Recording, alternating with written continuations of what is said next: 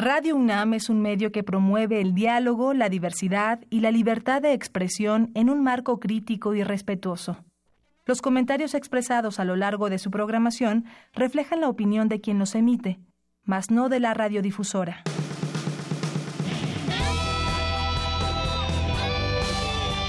Prisma RU. Relatamos al mundo.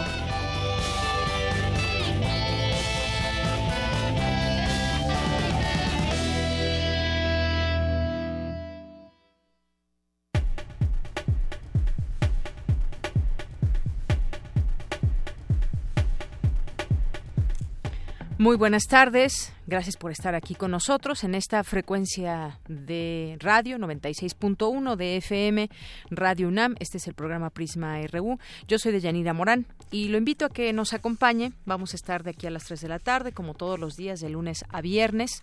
Y hoy tendremos varias cosas que quiero comentarle a nuestro auditorio de, de radio y a quienes nos escuchan en www.radio.unam.mx. Vamos a platicar con Lidiet Carrión, la fosa de agua de apariciones y feminicidios en el río de los remedios, un libro que tendríamos que leer todos para que nos sensibilice a quienes no están sensibilizados en estos temas, para que lo tengan en sus manos autoridades también y personas que quizás tengan la fortuna de que no hayan eh, perdido a una hija o que haya sido violada, asesinada y que nos enteremos de lo que pasa una familia cuando una mujer desaparece, por ejemplo, en el Estado de México. Vamos a platicar sobre este tema.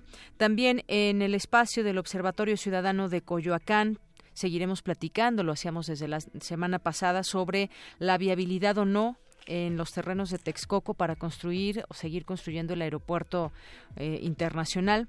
Eh, un aeropuerto que se requiere, según se nos dice, porque ya está saturado el actual el de el Benito Juárez y que además, bueno, pues ayer el próximo secretario de Comunicaciones y Transportes decía que se le van va a invertir una cantidad millonaria tanto al de Toluca como al de la Ciudad de México. Vamos a platicar de ese tema aquí en el espacio del Observatorio Ciudadano de Coyoacán. También vamos a tener más adelante una, un enlace hasta Guanajuato con nuestra compañera Tamara Quiroz. Ella está cubriendo el Festival Internacional Cervantino y hoy nos tendrá información de lo que está sucediendo allá. Y es fin de semana, quien quita y alguien se anima a irse al, Cervantino. Eh, también vamos a tener en este espacio a Melomanía RU con Dulce Wet. Es viernes y ella nos recomienda los espectáculos musicales eh, ligados a distintos tipos de música aquí en la Ciudad de México, así que no se la pierdan como todos los viernes. Tendrá también una entrevista y muchas cosas, sorpresas. También vamos a tener Cantera RU con Virginia Sánchez. Mi compañera Vicky nos tendrá información, eh, como todos los viernes también, sobre algún estudiante destacado o egresado en este caso. Eh, Ángel Hernández, estudiante de la Facultad de arquitectura. Y vamos a tener hoy una eh, conversación con Javier Augusto de Jesús Contreras Vázquez, que es profesor de la Facultad de Estudios Superiores Zacatlán. Y con él los viernes vamos a estar platicando de los temas que fueron eh, importantes durante la semana, la agenda eh, la agenda informativa la vamos a comentar con él. Así que, pues quédese con nosotros aquí en Prisma RU. Vámonos a nuestro resumen informativo. Prisma RU. Relatamos al mundo.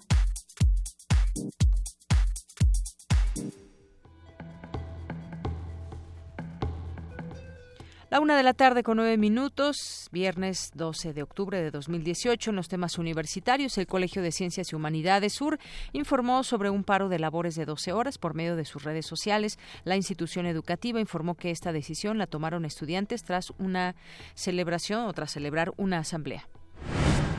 Señalan académicos que es necesario atender los requerimientos de los migrantes retornados a nuestro país, pues en una población que, presenta necesidades específicas. Más adelante, Dulce García con los detalles. Celebran en la sala Nezahualcóyotl la octava edición del Festival de Poesía Las Lenguas de América Carlos Montemayor. Cindy Pérez Ramírez estuvo ahí y nos tendrá la información más adelante. En la Torre de los Vientos, escultura monumental de Gonzalo Fonseca, fue firmada la declaratoria de la Ruta de la Amistad como Patrimonio Cultural Tangible de la Ciudad de México. En los temas nacionales, cinco organizaciones de la sociedad civil decidieron romper su convenio con la Comisión Nacional de Seguridad por el visible desinterés de transparentar información de los resultados obtenidos por las instituciones de seguridad pública como investigaciones internas de la Policía Federal. Al participar en la segunda conferencia sobre prosperidad y seguridad en Centroamérica, el canciller Luis Videgaray instó a los países participantes a desarrollar acciones concretas contra el tráfico de personas en la región. Ciudadanos en contra de la construcción del nuevo aeropuerto en Texcoco realizan bloqueos simbólicos a los accesos a la obra en la colonia Peñón de los Baños, delegación Venustiano Carranza. Durante el sexenio, el número de tomas, el número de clandestinas para el robo de hidrocarburos registró un aumento de 262%, así lo aseguró el director de Pemex, Carlos Alberto Treviño. El centro de la tormenta tropical Sergio tocó tierra este viernes en Baja California Sur, informó la Conagua. El IMSS y el Sindicato Nacional de Trabajadores del Seguro Social firmaron hoy el acuerdo de revisión salarial anual que establece un incremento de 5.15%. En tanto, tras dos semanas de protestas y paro laboral, burócratas de Chiapas lograron un aumento salarial de 3% retroactivo al mes de enero. En los temas de economía, el Fondo Monetario Internacional considera que el claro mandato del que goza el nuevo gobierno presenta una oportunidad para abordar los desafíos estructurales de largo plazo de México. El secretario de Hacienda, José Antonio González Anaya, se reunió con el secretario del Tesoro de Estados Unidos, Steven Mnuchin, para discutir sobre el acuerdo México-Estados Unidos-Canadá. En los temas internacionales, el Congreso peruano aprobó un proyecto de ley que busca que los adultos mayores presos puedan cumplir su condena mediante vigilancia electrónica, lo que podría evitar que el expresidente Alberto Fujimori regrese a prisión. El paso del ciclón Michael dejó al menos 11 muertos tras su paso por el sureste de Estados Unidos. Una brecha de seguridad descubierta a finales de septiembre en Facebook permitió a piratas informáticos o hackers acceder a los datos personales de unos 29 millones de usuarios, informó este viernes la red social a través de un comunicado. Hoy en la UNAM, ¿qué hacer y a dónde ir? Si eres artista, comunicador o gestor cultural y buscas desarrollar un proyecto, el Laboratorio de Iniciativas Culturales Piso 16 te está buscando. En su convocatoria 2019, este espacio busca iniciativas de la comunidad universitaria en cualquier disciplina artística, comunicación o gestión cultural que contemple un involucramiento con la sociedad. El registro de proyectos para participar en esta convocatoria será en la página www.piso16.cultura.unam.mx. Hoy culmina el ciclo de cine debate sobre África, organizado por el Programa Universitario de Estudios sobre Asia y África, con una compilación de cortometrajes actuales. Asiste hoy, en punto de las 17 horas, a la sala de proyección Leobardo López Arreche del Centro Universitario de Estudios Cinematográficos en Ciudad Universitaria. La entrada es libre. Ya son las últimas semanas de la exposición Vaquita Marina entre redes, una historia que no debe repetirse. En esta muestra podrás aprender más acerca de la vaquita marina, cetáceo endémico de nuestro país y el mamífero más pequeño que vive en el mar, que actualmente se encuentra en grave peligro de extinción. Conocerás las acciones que instituciones gubernamentales, de investigación y organizaciones de la sociedad civil están realizando para protegerla e impedir su extinción. No te pierdas esta valiosa exposición. Visita la planta baja del edificio A del Universum, Museo de las Ciencias.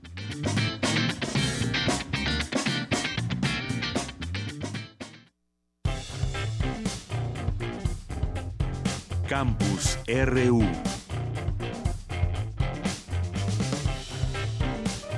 Es la una de la tarde con 14 minutos. Vamos a nuestro campus universitario y mi compañera Cindy Pérez Ramírez nos va a platicar sobre el Festival de Poesía Las Lenguas de América Carlos Montemayor. Adelante, Cindy.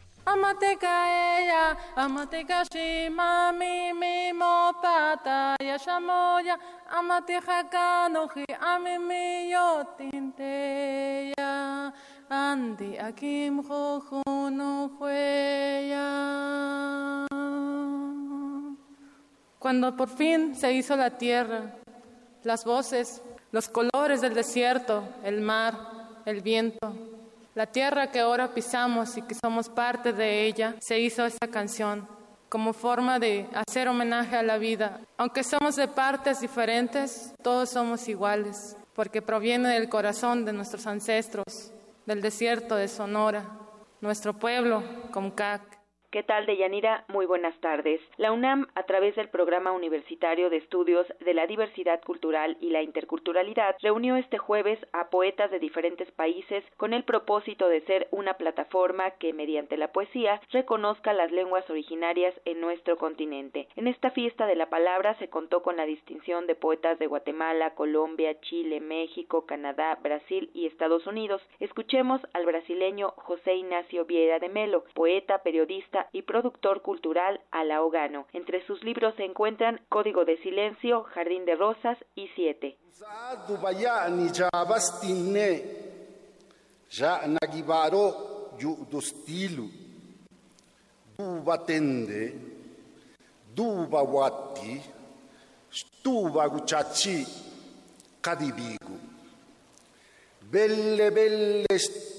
Nirukou lempa vazendo cacessa, lempa kandaan ashkuana, redauquani washini shiana stika getto stilu, negere sala gido lorucavi, gigi, raccaghie, Desde hace 14 años, la UNAM presenta este festival como una actividad de divulgación, inclusión, fomento y apoyo a las lenguas indígenas de México y el continente. A lo largo de este periodo, 72 poetas provenientes de 16 países han dado voz a 27 lenguas distintas que se hablan en América, dando muestra de la enorme diversidad lingüística y cultural de la población que lo habita. Escuchemos al poeta Víctor Terán, originario de Juchitán de Zaragoza, Oaxaca, nariz de los duendes que bufan afuera, se carcajean los árboles, desternillándose de risa festejan que no hayas llegado a la cita. Uno de los poetas que recitó este jueves en la sala Nezahualcóyotl fue el mexicano David Huerta, quien recitó el último poema, Ayotzinapa. De Yanira los dejo con las palabras de David Huerta. Ayotzinapa. Mordemos la sombra en la sombra aparecen los muertos como luces y frutos, como vasos de sangre, como piedras de abismo, como ramas y frondas de dulces vísceras. Los muertos tienen manos empapadas de angustia y gestos inclinados en el sudario del viento. Los muertos llevan consigo un dolor insaciable. Esto es el país de las fosas. Señoras y señores, este es el país de los aullidos. Este es el país de los niños en llamas. Este es el país de las mujeres martirizadas. Este es el país que ayer apenas existía y ahora no se sabe dónde quedó. Bien, pues muchísimas gracias a mi compañera Cindy Pérez Ramírez que estuvo ahí, nos trae un poco de lo que es este festival. Y ahora vamos con Dulce García para erradicar la corrupción. Se necesita rectitud y patriotismo, afirma Cuauhtémoc Cárdenas. Cuéntanos, Dulce, buenas tardes. Deyanira, te saludo con mucho gusto a ti al auditorio de Prisma RU. Para erradicar la corrupción pública y privada de la vida nacional se requiere patriotismo y rectitud en la conducta. Ambos factores son indispensables para romper ataduras políticas y económicas, según señaló Cuauhtémoc Cárdenas, presidente de la Fundación para la Democracia, al participar en el primer Congreso Interamericano de Derecho Penal 2018, titulado Terrorismo, Trata de Personas y Nuevas Formas de Esclavitud, Corrupción y Tráfico de Drogas, dijo que nuevas leyes leyes, organismos de transparencia, cuerpos policiales o endurecimiento de las penas no son suficientes para enfrentar este fenómeno. Para corregir estas situaciones se tiene que empezar por dar vigencia plena al Estado de Derecho, que todo mundo cumpla la ley, que a quienes corresponda la cumplan y la hagan cumplir, que no haya tolerancia y menos se proteja a los corruptos con impunidad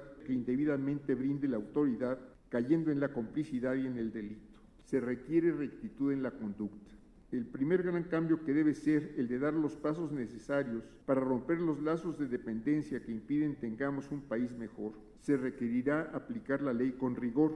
Se requerirá también confianza en sí mismos por parte de aquellos que tomen las decisiones y firmeza en la conducta para resistir las reacciones y presiones de los afectados. En el encuentro organizado por la Facultad de Derecho de la UNAM, Ricardo Monreal, presidente de la Junta de Coordinación Política del Senado de la República, resaltó que la corrupción, impunidad e inseguridad son los problemas de mayor envergadura en el país. Junto con la corrupción, la impunidad y junto con la impunidad, la inseguridad pública en el país es el principal clamor social. Territorios completos sin control institucional de ninguna autoridad bajo el control del crimen organizado. Es un problema severo el que recibe el nuevo gobierno. En su oportunidad, Raúl Carrancay Rivas, profesor emérito de la Facultad de Derecho, sostuvo que la corrupción es hoy un fenómeno universal con ambas raíces e implicaciones en la red social que ha crecido de manera alarmante y dramática en los últimos 30 años. Tema colateral al de la corrupción es el de los factores y causas que lo han impulsado. Hay causas que se dan en las entrañas de la comunidad social me refiero a la familia, a la escuela, al trabajo, a las amistades y otras en el cada vez más complejo entramado social, punto de encuentro de mil influencias morales o inmorales, de costumbres, de instrumentos y aditamentos técnicos o tecnológicos y de los específicos de la hoy llamada era digital. Hasta aquí el reporte de Yanira. Muy buenas tardes. Bien, continuamos. Relatamos al mundo. Relatamos al mundo. Porque tu opinión es importante, síguenos en nuestras redes sociales, en Facebook como Prisma RU y en Twitter como arroba PrismaRU. Bien, continuamos aquí en Prisma RU, como les habíamos dicho, estaría con nosotros aquí Lidiet Carrión, que escribió este libro, La fosa de agua, desapariciones y feminicidios en el río de los remedios. Ella es periodista independiente y ha hecho una investigación de más de seis años cuando estabas en el, en el Universal. ¿Qué tal, Lidiet? ¿Cómo estás? Hola, ¿cómo estás? Este, bien, gracias. Qué bueno. Bueno, pues mira, te decía que este libro, cuando, desde que empiezas a leerlo, no puedes parar porque te interesan todas estas historias tan terribles de mujeres que desaparecen en edades muy, muy jóvenes, 13, 14, 15 años, menores de edad. Y pues eh, una vez desaparecidas, cuando la, cuando la familia se da cuenta que tiene que hacer algo de inmediato, pues se encuentra también con, se topa con pared eh, cuando va con las autoridades que no quieren emitir de inmediato, no quieren colaborar en lo inmediato y tienen que pasar a veces hasta 72 horas para que puedan empezar a buscar algún algún rastro. Cuéntanos un poco del el libro en general, cómo nace esta idea, cómo empezaste a investigar y bueno, pues has llegado a mucho con, con toda esta investigación que has hecho. Gracias. Bueno, pues este, como, como comentabas, yo durante seis años de manera semanal estuve documentando historias de violencia de género y brincó, bueno, eh, la misma dinámica o la necesidad de las personas que se acercaban fue llevando al tema de desaparecidas. Eh, cubrí casos de desapariciones prácticamente todo el, eh, pues toda la Ciudad de México y el área conurbada, parte del Estado de México y de algunos estados como Coahuila, como Veracruz, como Jalisco, pero me concentré eh, principalmente en el área metropolitana y dentro del área metropolitana una zona que brincó mucho fue esta esta frontera de Catepec y Tecámac por el tipo de desapariciones que se dieron em, uno digamos no no fueron elegidos al azar eh, estos casos me, eh, me refiero que decidí engarzarlos, engarzarlos a partir de cosas en común. La, la principal es que en la mayoría de los casos pues estas, estas jovencitas iba, salieron de su casa con la, con la intención de regresar. O sea, no es que una de ellas haya huido de casa, que se da en otros casos de, de enganche eh, para trata de personas o son enganchadas vía el Face o digamos que pueden darse, sino aquí hay como indicios muy claros de que en la mayoría eh, pues eh, una iba a, las fotocopias, la otra iba, al internet, al internet, a la farmacia, ajá, y, y ahí iba a regresar y algo, o sea, digamos fueron fueron secuestradas o privadas de la libertad con lujo de violencia, ¿no? O sea, eso eso fue como lo lo primero que que digamos que me llamó la atención y, que además se concentrara en un espacio tan pequeño. repito, en, en, ese espacio no es que hayan sido los únicos casos que me tocó cubrir, pero en los casos que, que decidí omitir tenían que ver también, o sea, había otras líneas de investigación que podían apuntar a otros lados, ¿no? Sí. Después, eh, bueno, se, se, se, va pasando el tiempo, yo sigo haciendo otras cosas y, y de repente estalla un poco en los, en los medios el tema de, de la detención de, de, este militar en activo que eh, tenía una banda de pues de chavitos. enganchadores también de alguna manera sí sí y este y se le atribuyen varios casos. Brinca también el tema del, del que ya ya se sabía desde 2012 ojo imagínate ya desde 2012 o, o inicios sí desde 2012 se sabía que eh, el caso de Bianca con eh, casos de otra adolescente que había desaparecido en 2011 podrían estar vinculados por una serie de cuestiones de, de mensajes telefónicos no entonces ese era un dato como muy mm, o sea, que muy particular, muy particular que jamás se desahogó, ¿no? Entonces ya para 2013 que desaparecen otras tres adolescentes más, resulta que en dos casos también hay un tema de, de llamadas telefónicas que, que, que, vincula al menos cuatro casos, ¿no? Y un quinto por la cercanía. Y, y para estos, en 2003 y para 2014 se da la detención de el Mil y, este, y una y su pandillita como de adolescentes, ¿no? Que tenían la edad de Bianca al momento de matarla con un sadismo y una brutalidad. Y este pero las pero, pero bueno una vez que se da esto aparentemente las autoridades le fincan como todos los casos sin resolver de la zona. En sus declaraciones ellos mencionan que habían tirado algunos cuerpos en el río. De los remedios empiezan a ser tragados y no encuentran un cuerpo ni dos encuentran partes de cuerpo. Nadie, pero además nadie sabe cuántos restos encontraron.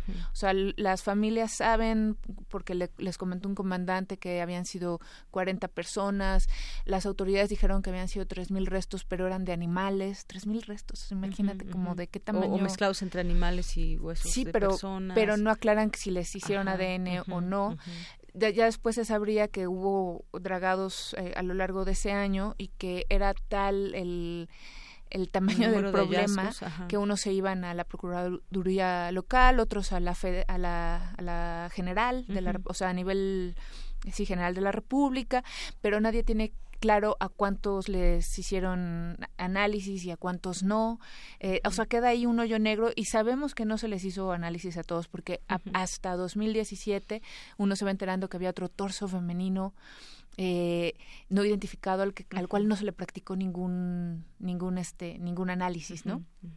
Entonces, pues es ahí un, bueno, como lo que ocurre en, el resto del país, una fosa sin fin, en este caso en aguas negras, ¿no? que, dramático y que esta falta de respeto eh, ante los restos de una persona, ¿no? Eh, y pero lo peor de todo es que siguen desapareciendo jovencitas, ¿no? Entonces, eh, estos los casos que siguen algunos se vinculan por la manera como son eh, hallados los restos otros no hay ningún tipo de línea de investigación o no que se conozca y todo y, y, bueno y queda ahí un retrato de un lugar en donde uno no sabe cuántas bandas de tratantes operan o no eh, cuál es la mecánica de todo esto cuál es el nivel de de digamos de responsabilidad de las autoridades. Hay algunos indicios que hablan de que al menos algunos policías participaron o, tuvieron conocimiento de estas cosas sin interferir lo cual ya habla de una colusión del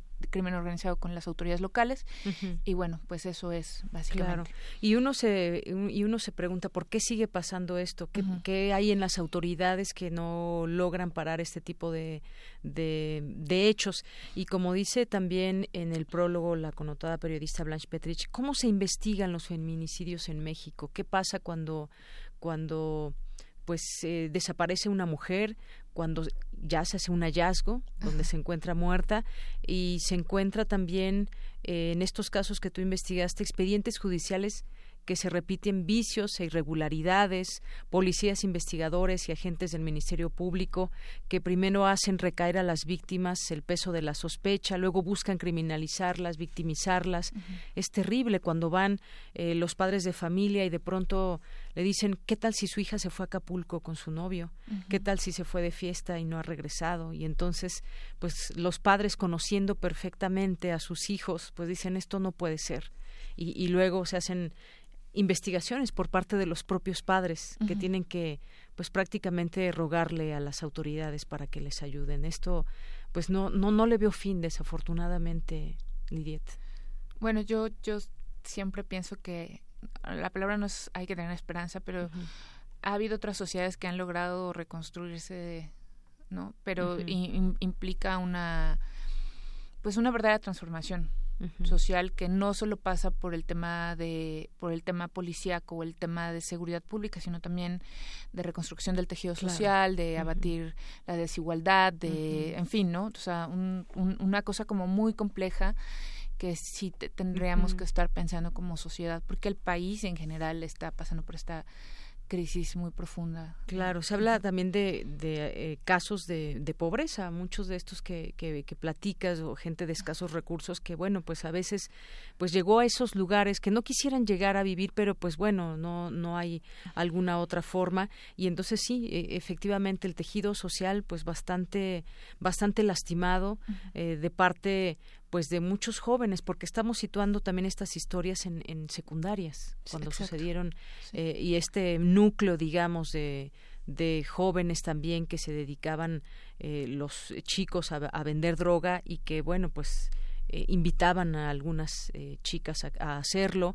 Y, como tú decías antes eh, de que entráramos al aire pues que no se quede tampoco esta estigmatización. Nadie nadie puede morir así nadie debe morir así en en, nuestro país. Estas mujeres que muchas de ellas pues no tenían nada que ver con con estar en en algún tipo de círculos específicos, simplemente llevar una vida tranquila. Relatas, por ejemplo, las horas, puede ser 10 de la mañana, 4 de la tarde, antes de que anochezca, a esa hora se las llevan. Así es, este sí, así es, de día, de no, o sea, tiene que ver mucho con la oportunidad, ¿no? Con la oportunidad de eh, eh, pues sí, de, como si estuvieran esperando a exacto, pues están cazando, viendo, ¿no? Midiendo en qué momento. Sí, y pues bueno, este el caso que con el que comienzas, que es eh, el de una chica de nombre Bianca, pues que nos va entrelazando también con otras historias y, y, cuando se encuentran también las propias familias buscando a sus hijas, hay una especie de, de solidaridad, pero a la vez al principio también una desconfianza, quiénes son, cómo, eh, cómo nos unimos en este, en este dolor, porque cada caso pues tiene sus particularidades.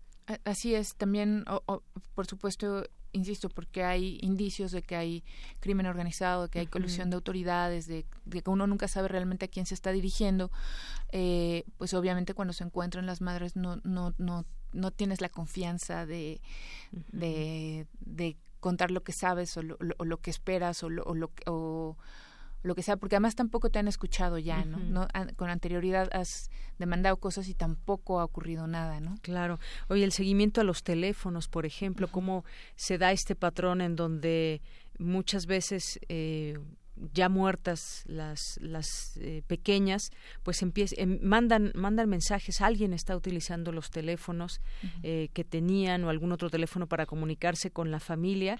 Y hay un eh, como un, patrón en donde les hacen pensar a las familias que están vivas que las que las chicas se fueron por su propio pie porque estaban embarazadas. Y después caen en todas estas mentiras que descubren que todo eso era mentira. Sí bueno y el tema este del embarazo es muy interesante porque como ah, eh, es un rasgo que demuestra eh, esta como misoginia eh, por parte de estos grupos, ¿no? O sea, criminalizar o estigmatizar a una adolescente porque estaba embarazada, ¿no? Que bueno, que en estos casos no fue así, pero además, pero una cosa que a mí me gustaría mucho apuntar es que eh, de los casos que, que pude registrar, pues hay varios casos en los que las adolescentes fueron halladas sin vida, pero hay casos en los que no se han encontrado a las adolescentes y nosotros tenemos que seguir buscándolas con vida, porque al menos en dos casos hubo indicios de que ellas permanecieron varios meses y hasta un año después de desaparecer con vida, ¿no? Que también arroja ahí datos sobre que no se pueden atribuir estos casos únicamente a una persona o, ¿no? o sea, sino a, un, a una organización un poco más compleja. Claro. Y en este caso, eh, las personas que fueron detenidas por el caso de Bianca, que son además en su momento varios menores de edad, pues por este solo hecho pues podrán disfrutar de la libertad en uno de ellos ya está libre y el próximo año salen los otros excepto el, el, el que era militar en activo que era mayor de edad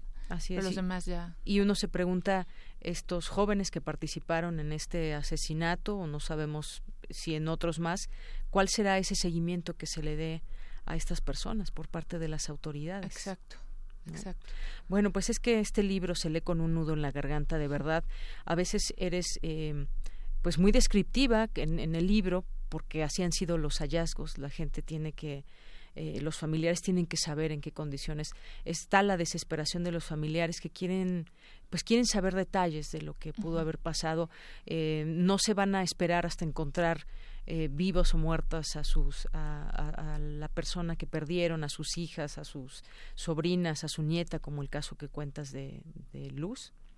Y bueno pues yo creo yo quisiera recomendar este libro para que nos, nos sensibilice también como sociedad, como autoridades. Me encantaría que lo leyeran las autoridades, Lidiet, para que pues eh, pues vean todos estos casos juntos, porque me imagino que pues les toca investigar muchos casos, pero que también vean del lado eh, de lo que hacía la persona que desapareció, que fue secuestrada, una pequeña de 13, 14 años, que se involucren en, lo grave que puede ser esto. No solamente es el tema de estar desde un trabajo como autoridad e investigar y encontrar restos y demás, pero todo lo que hay detrás de esto, quiénes son esas, esas eh, chicas que desaparecen y siguen desapareciendo. Tenemos ahorita el caso del llamado monstruo de Ecatepec, ¿no? Que pues bueno, hay una serie de situaciones que también hace unos, unas horas ocurrieron, que los familiares están ahí agolpados, quisieran saber si algo tiene que ver con, con su familiar desaparecido. Claro, claro. Pues bueno, algo más que quieras agregar. Este, em, pues no, no, Sí, bueno, pues yo lo quiero recomendar, de verdad, se lee, se lee con un nudo en la garganta, se lee con mucho eh, te da mucho coraje, mucha tristeza, se te agolpan distintos sentimientos y es una realidad en nuestro país, como decías al principio, pues es esta zona eh, del Valle de México, pero pues no solamente es ahí donde desaparecen mujeres. Y bueno, pues cambiamos de gobiernos y las cosas, al parecer, no, no marchan mejor. Así es. Bueno, pues Lidiet Carrión, muchísimas gracias por venir aquí a Radio Gracias a ti por invitarme. Muy buenas tardes. Lidiet Carrión escribió La fosa de agua, desapariciones y feminicidios en el río de los remedios. Queremos escuchar tu voz. Nuestro teléfono en cabina es 55 36 43 39. Porque tu opinión es importante, síguenos en nuestras redes sociales, en Facebook como Prisma RU y en Twitter como arroba PrismaRU. Relatamos al mundo. Relatamos al mundo.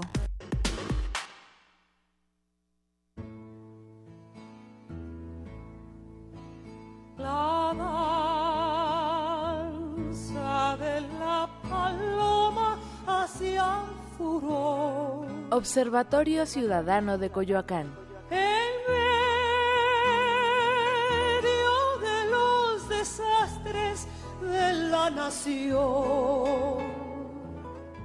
Es la una de la tarde con 39 minutos. Gracias por continuar con nosotros aquí en Prisma RU de Radio UNAM. Y bueno, ahora en este espacio del Observatorio Ciudadano de Coyoacán ya nos acompaña, como todos los viernes, Guillermo Zamora, que es coordinador y periodista del Observatorio. ¿Qué tal, Guillermo? ¿Cómo estás? Bien, Deyanira, muchas gracias. Muy contento de estar siempre aquí en Prisma RU. Gracias, eh, Guillermo. Y nos acompaña, eh, hoy invitaste de parte del observatorio al doctor Leopoldo Rodarte, que tiene un doctorado en hidrología por la Universidad de Ciencias de la Ex Unión Soviética. Doctor, bienvenido. Muy amable, gracias. Y bueno, pues para seguir hablando del tema del aeropuerto. Sí, claro, sí, evidentemente. Yo creo que es uno de los temas ahorita más importantes que existen, ¿verdad? Así es, y vendrá la consulta eh, que durará cuatro días, a partir del 28, me parece. El 28 de, octubre. Pues sí, hay que seguirlo platicando. ¿Qué, ¿Qué sabemos como ciudadanos sobre estos temas? Acaba de haber un importante recorrido entre autoridades y personas que habitan estas zonas aledañas y bueno, pues dicen, no queremos este aeropuerto. Habrá que poner en la balanza los pros y los contras. Doctor, ¿usted qué, qué dice sobre este tema? Bueno, este, debo de decirle que hace tiempo, allá por 1972, hace un poco más de 40 años, hay un lago en un extremo del lago de Texcoco, el Labor Carrillo.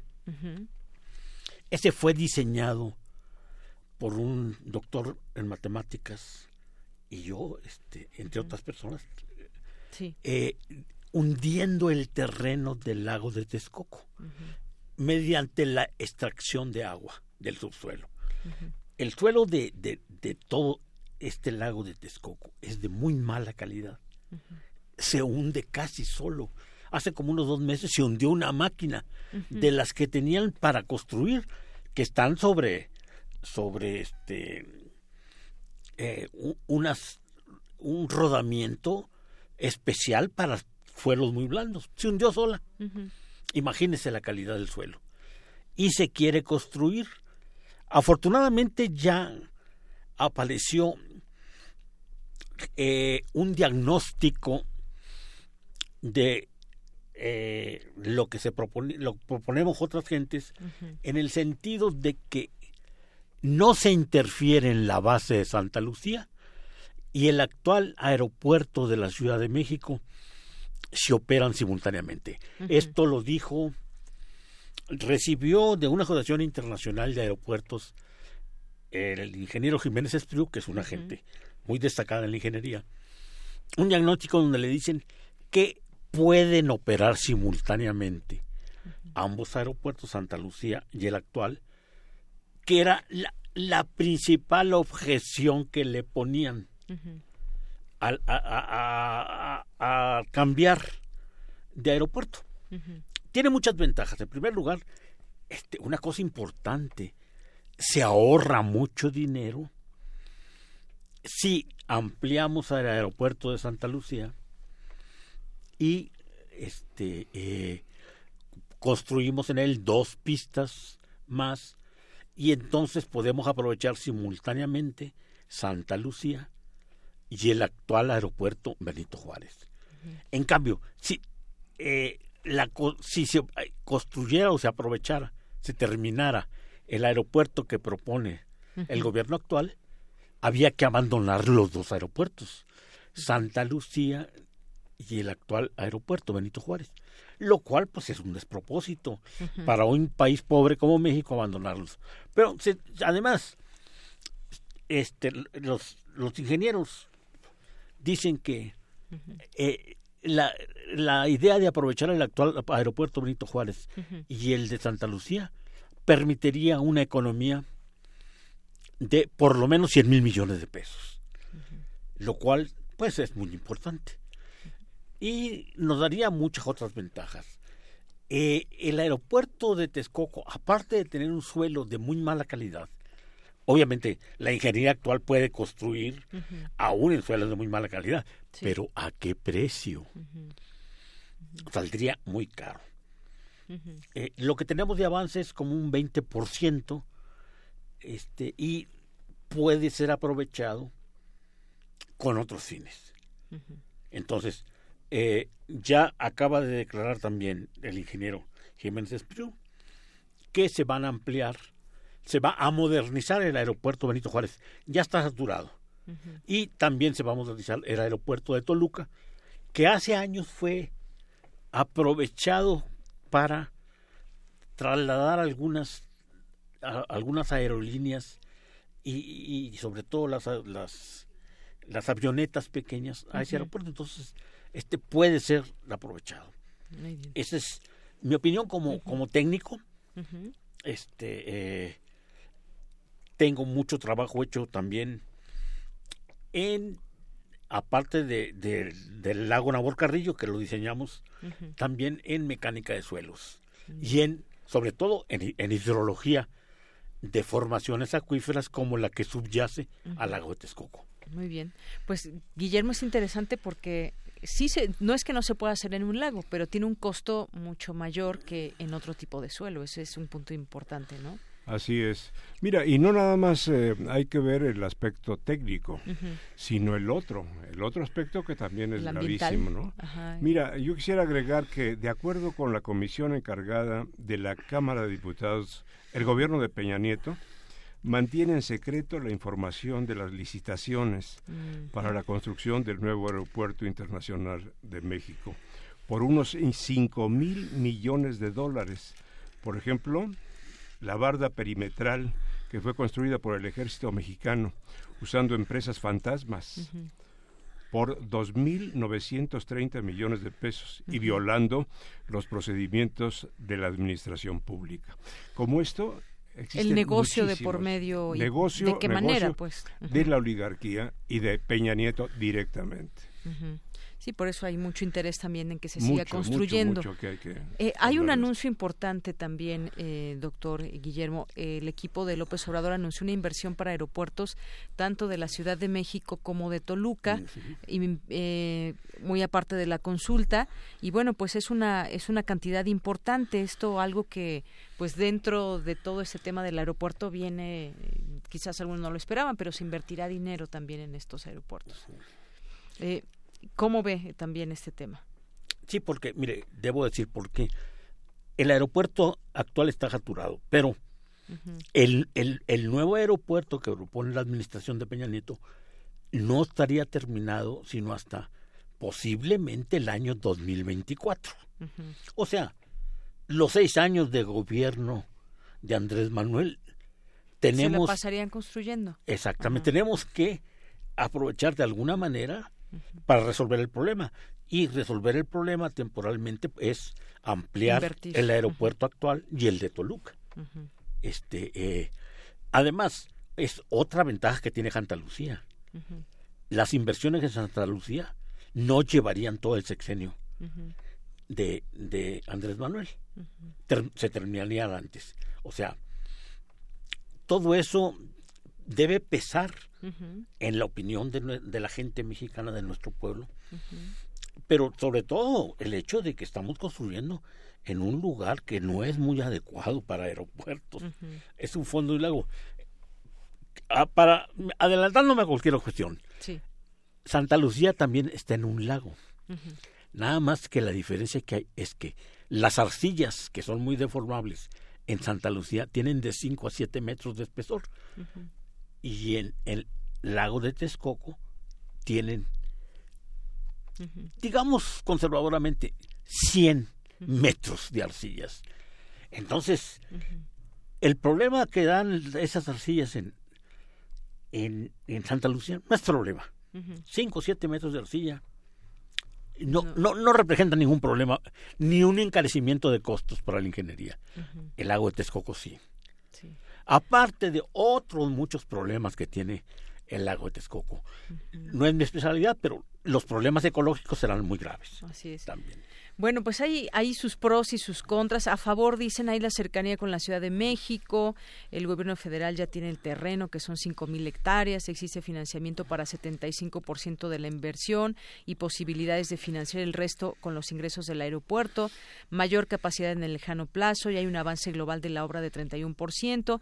Pero también están los, los eh, contras. Mayor costo de construcción, altos costos de mantenimiento, aún por terminar, retraso de al menos cuatro años en la construcción del aeropuerto, lo que decía, doctor, cierre del aeropuerto de Benito Juárez y de la base aérea de Santa Lucía, incrementos en las tarifas aeroportuarias, eh, transformación del lago Nabor Carrillo que mencionaba, en laguna de regulación de inundaciones, así como por otros impactos ambientales negativos.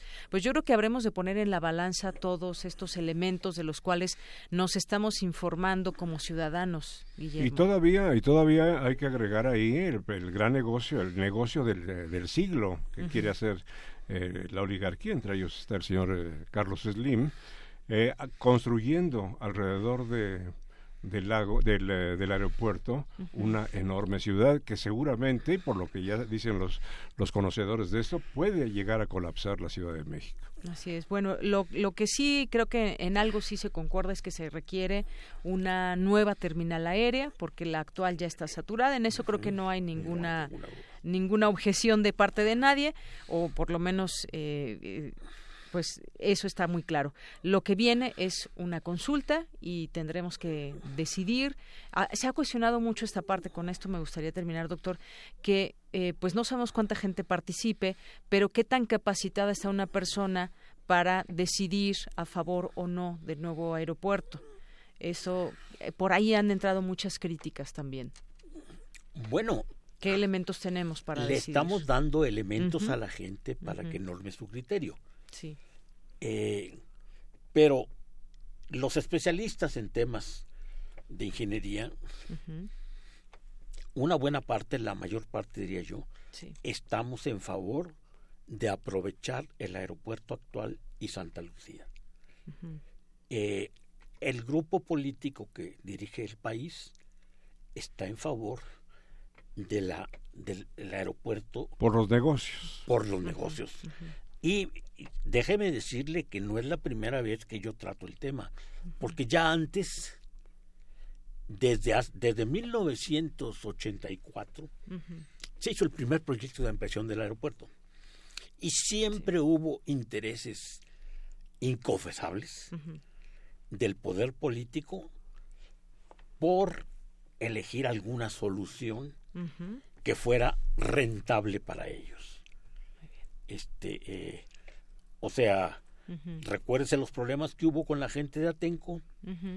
También hubo eh, una competencia de proyectos entre eh, el lago de Texcoco y Tizayuca sí. en donde también había intereses económicos muy fuertes por una u otra solución y tenemos ya muchos años discutiendo este tema. Pero yo creo que, que de Santa Lucía y el aeropuerto actual son una solución más rentable que presenta muchas ventajas. Porque otra desventaja que tiene el Texcoco es el agua. ¿Y de dónde van a sacar agua para darle al, al aeropuerto de Texcoco?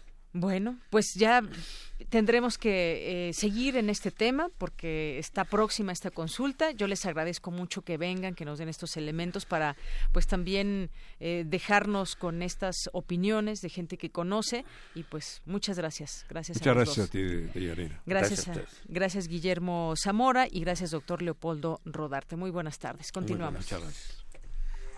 Porque tu opinión es importante, síguenos en nuestras redes sociales, en Facebook como Prisma RU y en Twitter como arroba PrismaRU. Queremos escuchar tu voz. Nuestro teléfono en cabina es 55 36 43 39.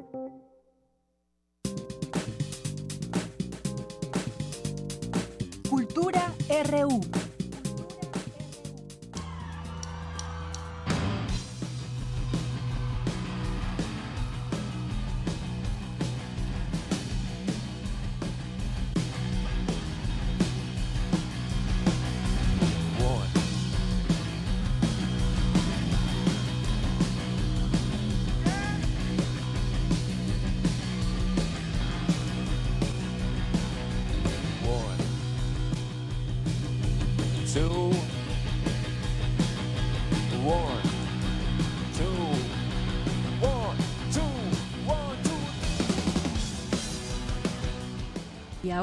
¿A qué concierto te fuiste? Tamara Quiroz, ¿cómo estás? Muy buenas tardes. Deyanira, muy buenas tardes. Qué gusto saludar a todos aquellos que escuchan Prisma RU. Pues sí, mira, hoy es el tercer día de actividades del Festival Internacional Cervantino y pues ayer en la Lóndiga de Granaditas vibró, la Lóndiga, la Lóndiga vibró al ritmo de Molotov. Esta banda mexicana cuyos inicios se remontan a 1995, cuando abrían los conciertos de Héroes del Silencio, La Cuca y La Lupita, pues ayer puso a bailar a chicos y grandes con algunos de sus éxitos durante hora y media. Te cuento, Deyanira, que muchos conocen a Molotov pues por sus canciones que se caracterizan por el uso del albur, el humor lacra y también un sonido que fusiona diferentes géneros, desde el rock hasta el punk, pasando por la cumbia. Ayer esta banda, que también se ha presentado en el Festival Internacional de la Canción de Viña del Mar, en el Coachella y en Budapest, fue bien recibida en el Cervantino. Las canciones de la agrupación conformada por Tito Fuentes, Miki Huidobro, Paco Ayala y Randy se han caracterizado también por hacer una crítica al gobierno, sobre todo al mexicano. Por supuesto, las consignas del público pues se hicieron presentes al corear temas como Frijolero, Give Me the Power y Hit Me. De hecho, en esta última canción se proyectaron imágenes de los 43 estudiantes desaparecidos de Ayotzinapa y también de las manifestaciones que por este lamentable hecho se han realizado exigiendo justicia. Pero bueno, por supuesto no podía faltar el baile, así que la banda le imprimió el ritmo de cumbia al tema titulado Marciano, haciendo bailar a la gente. En el concierto veías adolescentes, familias, parejas, abuelas, abuelos, todos cantando y disfrutando de este concierto que forma parte de la programación del Cervantino. Y bueno, con una alóndiga pletórica, el concierto terminó con una ovación por parte de los asistentes, tanto los que estaban dentro como los que escuchaban el concierto afuera. Incluso los vecinos de este recinto pues acomodaron sillas en sus azoteas para disfrutar el evento y bueno, ahí les dejo un poquito de lo que pasó en este concierto. Y bueno, así el asunto con la música el día de ayer. ahí está, mira, ahí está el concierto. Sí, estar escuchando.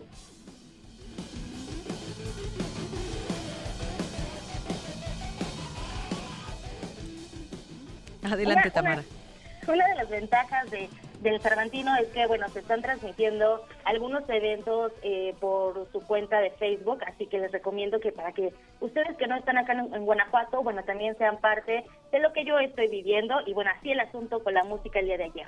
También en el ámbito teatral, en la Plaza de las Ranas se presentó Alison Ron, una puesta en escena que habla de aquellas personas que huyen de la guerra o la persecución política, religiosa o sexual. Así que vamos a escuchar al director artístico de esta puesta en escena, Owe Kohler. Alice on the Run, que en español sería Alicia en fuga, se basa en la obra de Lewis Carroll, Alicia en el País de las Maravillas. Decidimos montar este espectáculo en Alemania en base al gran número de refugiados que llegaban de África hacia Alemania. Para nosotros nos parecía una metáfora excelente eh, basarnos en, la obra de Lewis Carroll para describir a personas que salen de su país eh, sin rumbo fijo, buscando un nuevo hogar, o sea, refugiados e inmigrantes, y así expresar sus sentimientos y qué sienten cuando llegan a un país desconocido.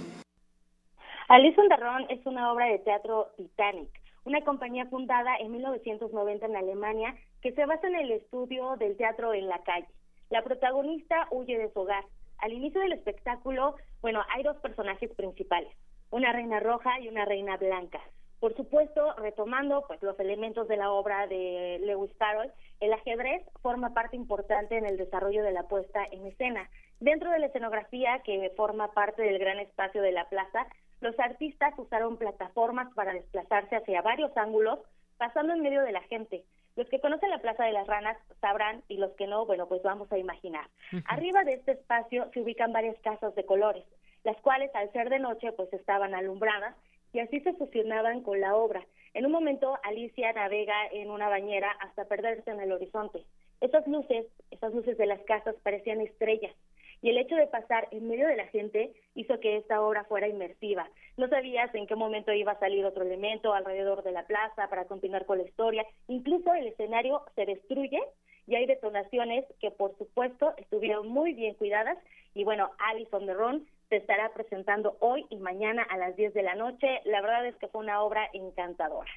Y bueno, en otra información, en el Cervantino, pues no pueden faltar las actividades académicas. Les cuento que por la mañana, hoy en la mañana, el Museo Iconográfico del Quijote, este lugar fundado por Eulalio Ferrer, que pues resguarda colecciones artísticas en torno a la figura del ingenioso hidalgo Don Quijote de la Mancha, fue sede del encuentro por la, la crítica cultural. Este encuentro inició ayer con una mesa de trabajo sobre teatro con el maestro y bueno, el crítico teatral y periodista cultural Fernando de Ita.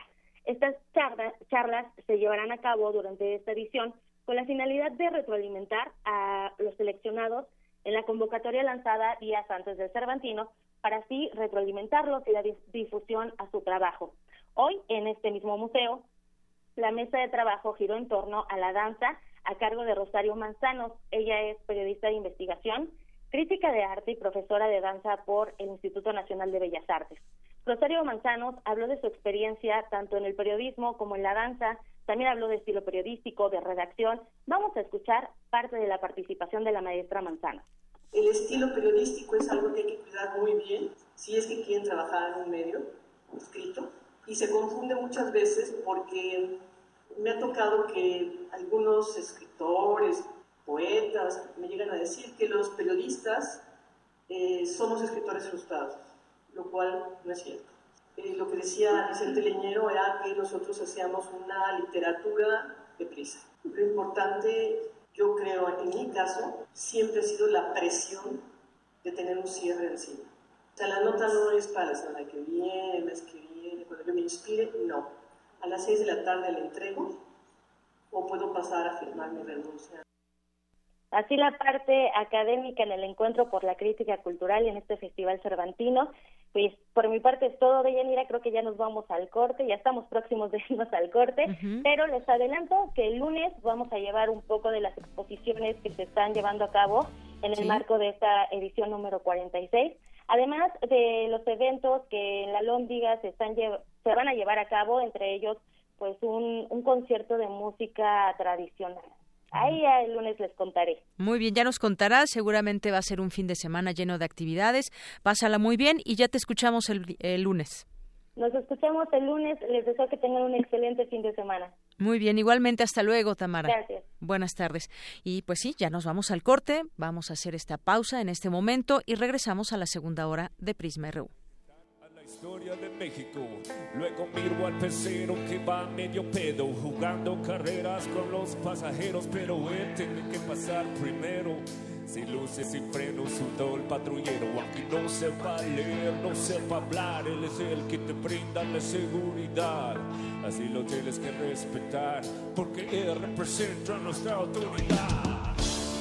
So you think you're gonna hit me, but now we're gonna hit you back.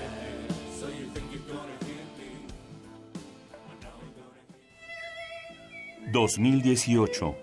100 años del fallecimiento de Saturnino Herrán. Las campanas de la catedral resuenan en todo el pueblo y lo convocan a reunirse en el templo. La criolla, tranquila, desnuda. Su gran vestido yace a su alrededor. Bajo la sombra de un manzano, observa cómo los frutos caen en torno suyo recoge algunos y se queda ahí, sola, en paz. De la serie Las Criollas, cuatro pinturas con elementos reiterativos. Uno de ellos, su modelo Carmen Tórtola Valencia, realizadas entre 1915 y 1917. Saturnino Herrán, 96.1 de FM, Radio UNAM, Experiencia Sonora. La UNAM y el Politécnico fueron las principales universidades en lucha durante el movimiento estudiantil de 1968. Se reunieron hoy representantes de 38 comités de lucha provenientes de la Universidad Nacional, el Politécnico, Chapingo y las normales. A 50 años, descarga semanalmente la crónica documental Este día en 1968. Con las voces de Daniel Cassés y Flora Botton, vive el día a día del movimiento. Solo en descargacultura.unam. México necesita un cambio, pero un cambio que vaya de frente. Imagina un país donde todos los mexicanos podamos nacer, crecer y envejecer sin hambre, sin frío y sin miedo. Un México donde no haya un solo mexicano con las manos vacías, donde los jóvenes tengan alas para volar y los niños siempre tengan motivos para sonreír. Imagina un México donde hombres y mujeres puedan ser lo que quieran ser, sin límites ni obstáculos. Imagina un México en paz. PAN.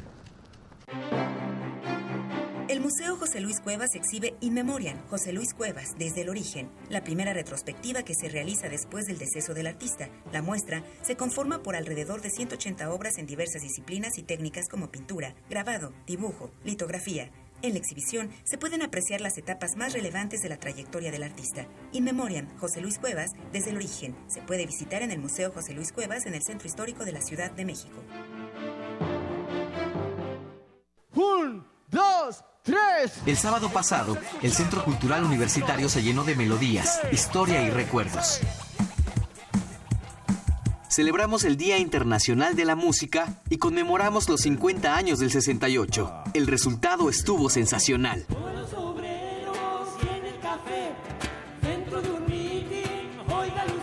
Música contra el olvido. Con ustedes, la Internacional Sonora Balcanera. Escucha a los grupos que participaron en el festival. Este sábado 13 de octubre a las 4 de la tarde. 13 de octubre a las 4 de la tarde. La memoria es un músculo que se ejercita. ¿Por qué no refrescarla con los oídos y los pies? Pies, pies. Radio UNAM, Experiencia Sonora.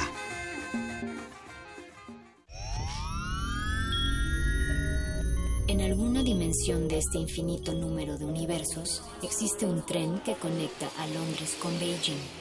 Los combustibles fósiles han sido reemplazados con biocombustible y los autos podrán volar. Donde el ser humano ha prolongado indefinidamente su esperanza de vida. Y su conciencia podría trascender su muerte. Ese universo podría ser nuestro universo. Resistor.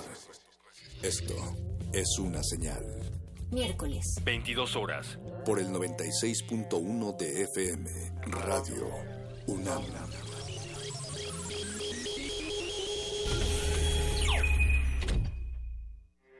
Porque tu opinión es importante, síguenos en nuestras redes sociales, en Facebook como Prisma RU y en Twitter como arroba PrismaRU. Queremos escuchar tu voz. Nuestro teléfono en cabina es 55 36 43 39. Mañana en la UNAM, ¿qué hacer y a dónde ir? Como parte de las actividades conmemorativas por el 50 aniversario de la realización de los Juegos Olímpicos en México, mañana en punto de las 11 horas se llevará a cabo el encuentro acuático en la alberca olímpica de Ciudad Universitaria. O si lo prefieres, asiste al Pumatón Universitario el domingo 14 de octubre a las 9 horas en el Estadio Universitario. Ambos eventos son gratuitos. Recuerda que mañana es la última función de Luciérnaga. 12 días de encierro no apagaron la luz. Ópera de la dramaturga y directora teatral Silvia Peláez, con música de la compositora mexicana Gabriela Ortiz y la actuación de la joven soprano Cecilia Eguiarte. Esta puesta en escena aborda la resistencia del individuo a las fuerzas del poder. En la cúspide del movimiento estudiantil, la noche del 18 de septiembre de 1968, el ejército invade la UNAM y violenta la autonomía. Alcira, una poeta madura, se oculta en el baño de la Torre de Humanidades, donde permanece 12 días a papel y agua. El baño se transforma en un espacio onírico y poético, delirante y evocador. El tiempo transcurre gota a gota mientras Alcira intenta no sucumbir. No te pierdas esta fascinante ópera mañana sábado 13 de octubre a las 17 horas en la sala Miguel Covarrubias. No te puedes perder el concierto de la Orquesta Filarmónica de la UNAM que se llevará a cabo el próximo sábado 13 de octubre a las 20 horas en la sala Nezahualcóyotl. Este recital, que forma parte del 40 Foro Internacional de Música Nueva Manuel Enríquez, tendrá como director huésped al violinista moreliano Ludwig Carrasco, ganador del concurso de dirección 2014 de la Sinfónica de Jalapa y del premio Markowitz 2013 para conductores orquestales. Bien, pues vamos ahora a continuar. Ya estamos en esta segunda hora de Prisma RU. Gracias, como siempre, por estas invitaciones a nuestros compañeros que forman parte de ella y que nos, nos invitan a diversas eh, actividades. Dos de la tarde con nueve minutos que hay por aquí en nuestro en nuestro Twitter. Bueno, pues queremos mandar saludos a Tania Mafalda, José Luis León, a el Museo Franz Mayer, al Sarco Iquetecuani, que se quiere ir al Cervantino. Bueno, pues eh, estaría muy bien que te fueras y saludaras por allá Tamara Iquetecuani. Eh, Tania Mafalda también, bueno, ya la había mencionado. Lidet Carrión, que estuvo hace unos momentos con nosotros por su libro de los feminicidios. Alejandro Cardiel nos dice, el punto con el aeropuerto no es de viabilidad técnica, no debemos saber de ingeniería para opinar, es un tema de corrupción y sobre eso sí sabemos y podemos opinar. Gracias, Alex Cardiel, gracias por tu opinión. Pues sí, ¿quién de nosotros conoce exactamente en qué términos se dieron todos estos contratos? ¿Cuál es la transparencia que hay en estos contratos? Más allá de que podamos estar a favor o en contra de que se construya en las inmediaciones de Texcoco este aeropuerto, ¿hay transparencia en todas estas licitaciones? Eh, queda en pregunta. Aldea Global también, muchos saludos. Y con México, Educación Museo Ciudad de México, Francisco Javier Rodríguez, con mucho gusto nos escuchamos. Gracias Francisco por tu sintonía. Educación y Museos, MUNAE también, muchas gracias. Eh, Alejandro Toledo, Educación y Museos, Ciudad de México, María Salguero, Verónica, Becario Sunam, Nefertari, Josefina Bonilla, a todos ustedes que están por ahí escuchándonos, muchas gracias por hacerse presentes también a través del teléfono 5536 4339, a través también de esta línea telefónica podemos recibir sus mensajes. Nos decía Iván Conca, ¿cuál cambio de gobierno en el Estado de México? ¿No saben de eso? Pues sí, nunca ha dejado de gobernar el Estado de México el PRI, aunque algunos municipios han sido gobernados por la oposición. Pero efectivamente, eh, con el PRI, pues nació eh, pues muchas cosas, entre ellas, pues los feminicidios, que no ha pasado tanto como quisiéramos para que se resuelvan los casos, pero sobre todo para que ya no sucedieran tantos feminicidios. Por supuesto que el PRI ha visto crecer este problema y se ha quedado, no sé si mirando o tratando de remediar un problema con el que no ha podido y todas las instituciones que quedan a cargo de solucionar eh, este tipo de situaciones y, o de irnos a la raíz. Hablábamos con Idiet Carrión del tejido social también, qué pasa entre la sociedad que se dan situaciones como esta, sobre todo en estos casos que ella platica en su libro, que son específicamente violentos, más allá de una desaparición, un secuestro, eh, pues la violencia con la que se manejan estos, estos grupos que se dedican a desaparecer mujeres. Dos de la tarde con doce minutos y bueno, vamos a continuar con la información. Dos de cada tres mexicanos consideran que las leyes en nuestro país no se respetan. Se afirmó en el foro sobre impunidad en el Instituto de Investigaciones Jurídicas. Mi compañera Virginia Sánchez nos tiene la información. Vicky.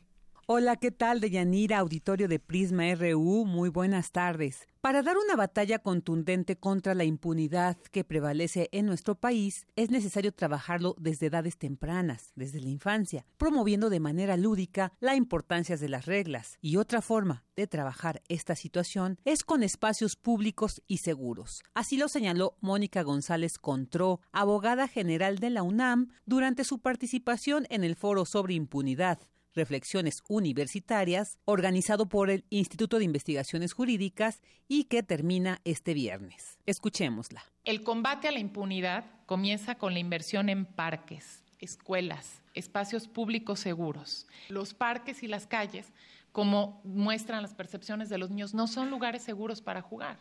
Y entonces el juego de reglas no se puede llevar a cabo si no es en estos espacios que son además el encuentro y que construyen la confianza social. Por su parte, Federico Reyes Heroles, presidente del Consejo de Impunidad Cero, dijo que dos de cada tres mexicanos consideran que las leyes en nuestro país no se respetan. ¿Qué tanto cree usted que se respetan las leyes en México o no se respetan las leyes en México? Poco, 37%, nada, 29%.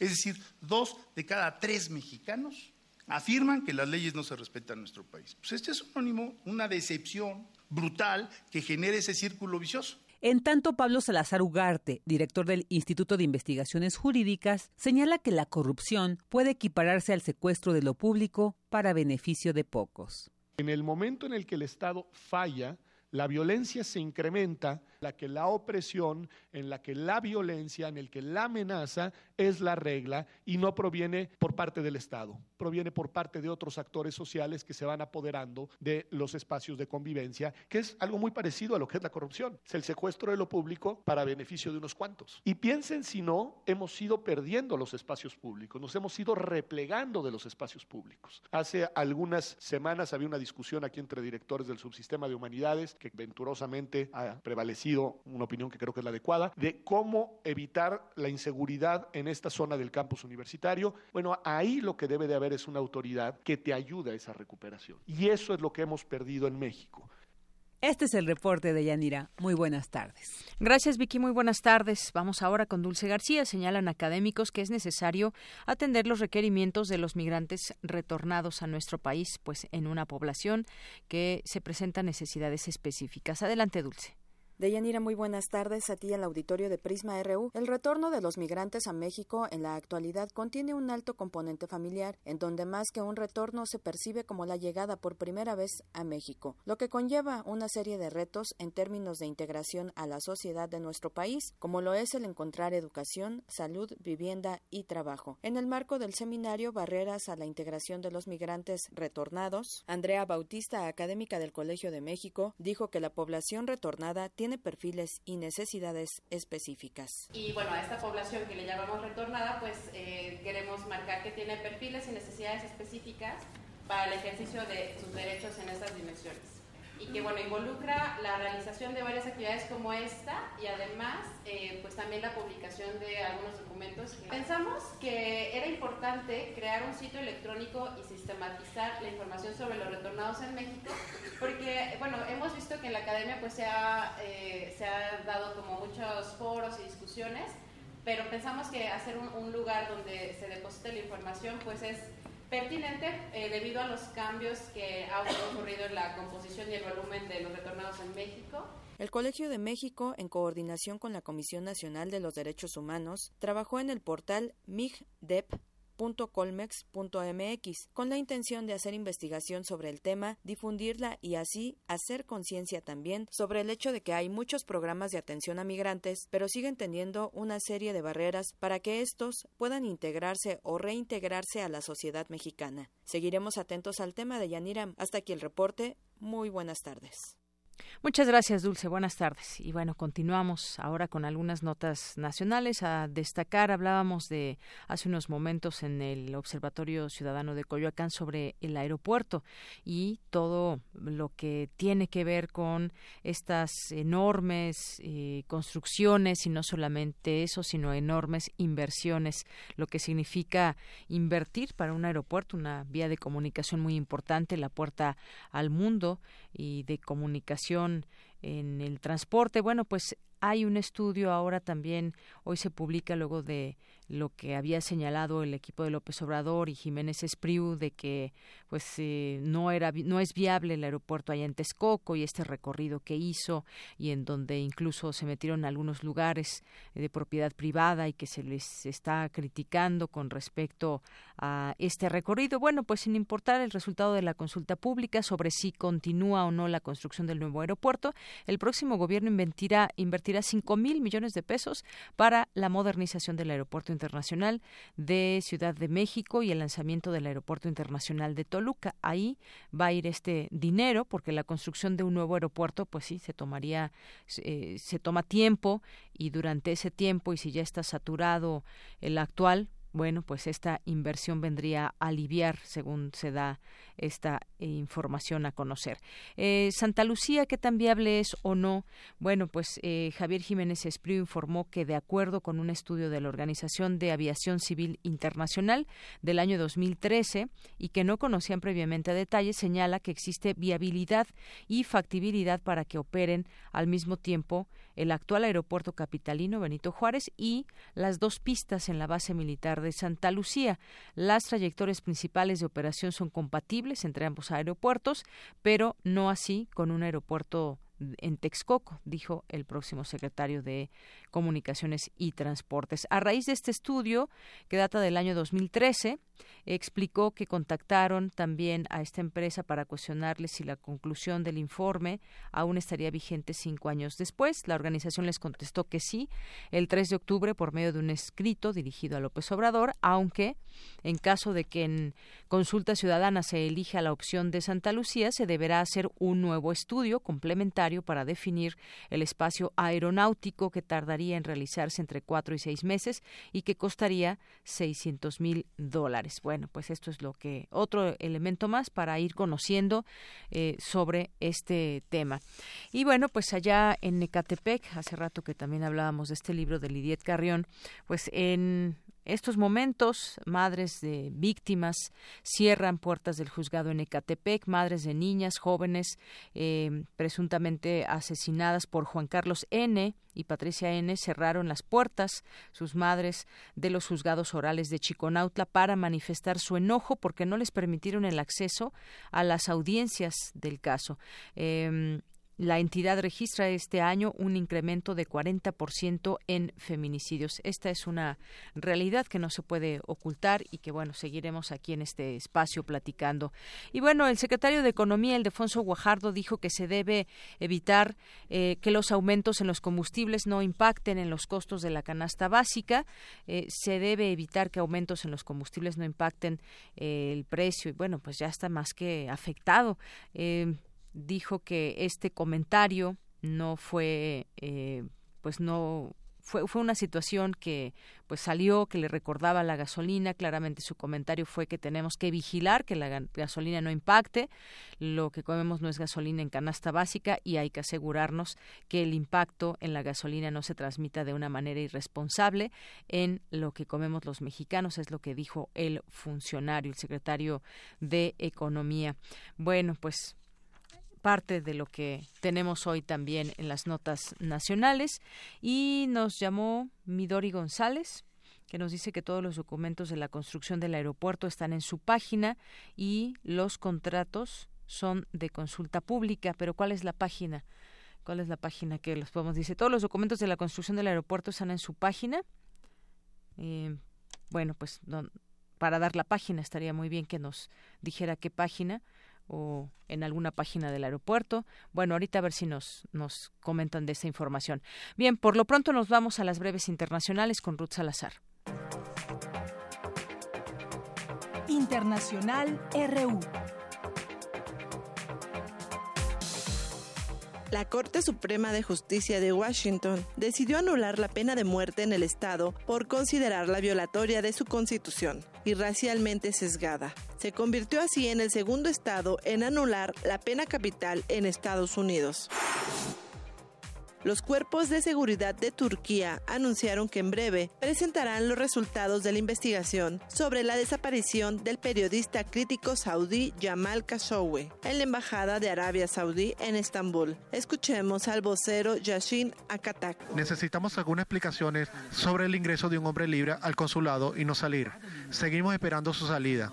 Para ser sincero, no pensaba que el caso iba a llegar a este nivel de peligrosidad estaba preocupado que lo hubieran detenido y no asesinado. Hasta este instante no sabemos si fue asesinado. Quizás no ha sido asesinado, aunque esta posibilidad es muy difícil. Por su parte, el presidente francés Emmanuel Macron consideró hoy muy grave la desaparición del periodista saudí Jamal Khashoggi, al tiempo que pidió que se aclaren sus circunstancias. La France instamment souhaite que tout soit mis en œuvre. Francia pide encarecidamente que se haga todo lo posible para esclarecer este caso. Los primeros elementos son extremadamente inquietantes y de una naturaleza muy grave. Aún no he hablado ni con el presidente turco ni con el príncipe heredero de Arabia Saudita, ni tampoco con el rey acerca de este caso, pero lo haré en los próximos días.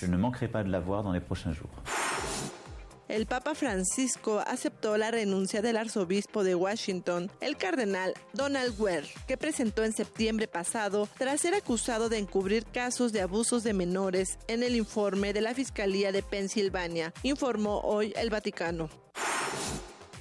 Seis palestinos fueron asesinados por soldados israelíes en la frontera con Gaza durante las protestas para reclamar el derecho al retorno y contra el bloqueo. Otros 60 palestinos resultaron heridos, entre ellos 10 menores de edad. El presidente venezolano Nicolás Maduro denunció que Estados Unidos ordenó al gobierno de Colombia asesinarlo y recordó que fue víctima de un atentado el pasado 4 de agosto. Claro, como Maduro para ellos es un dictador, por eso es que me califican de dictadura, porque con una dictadura se vale todo.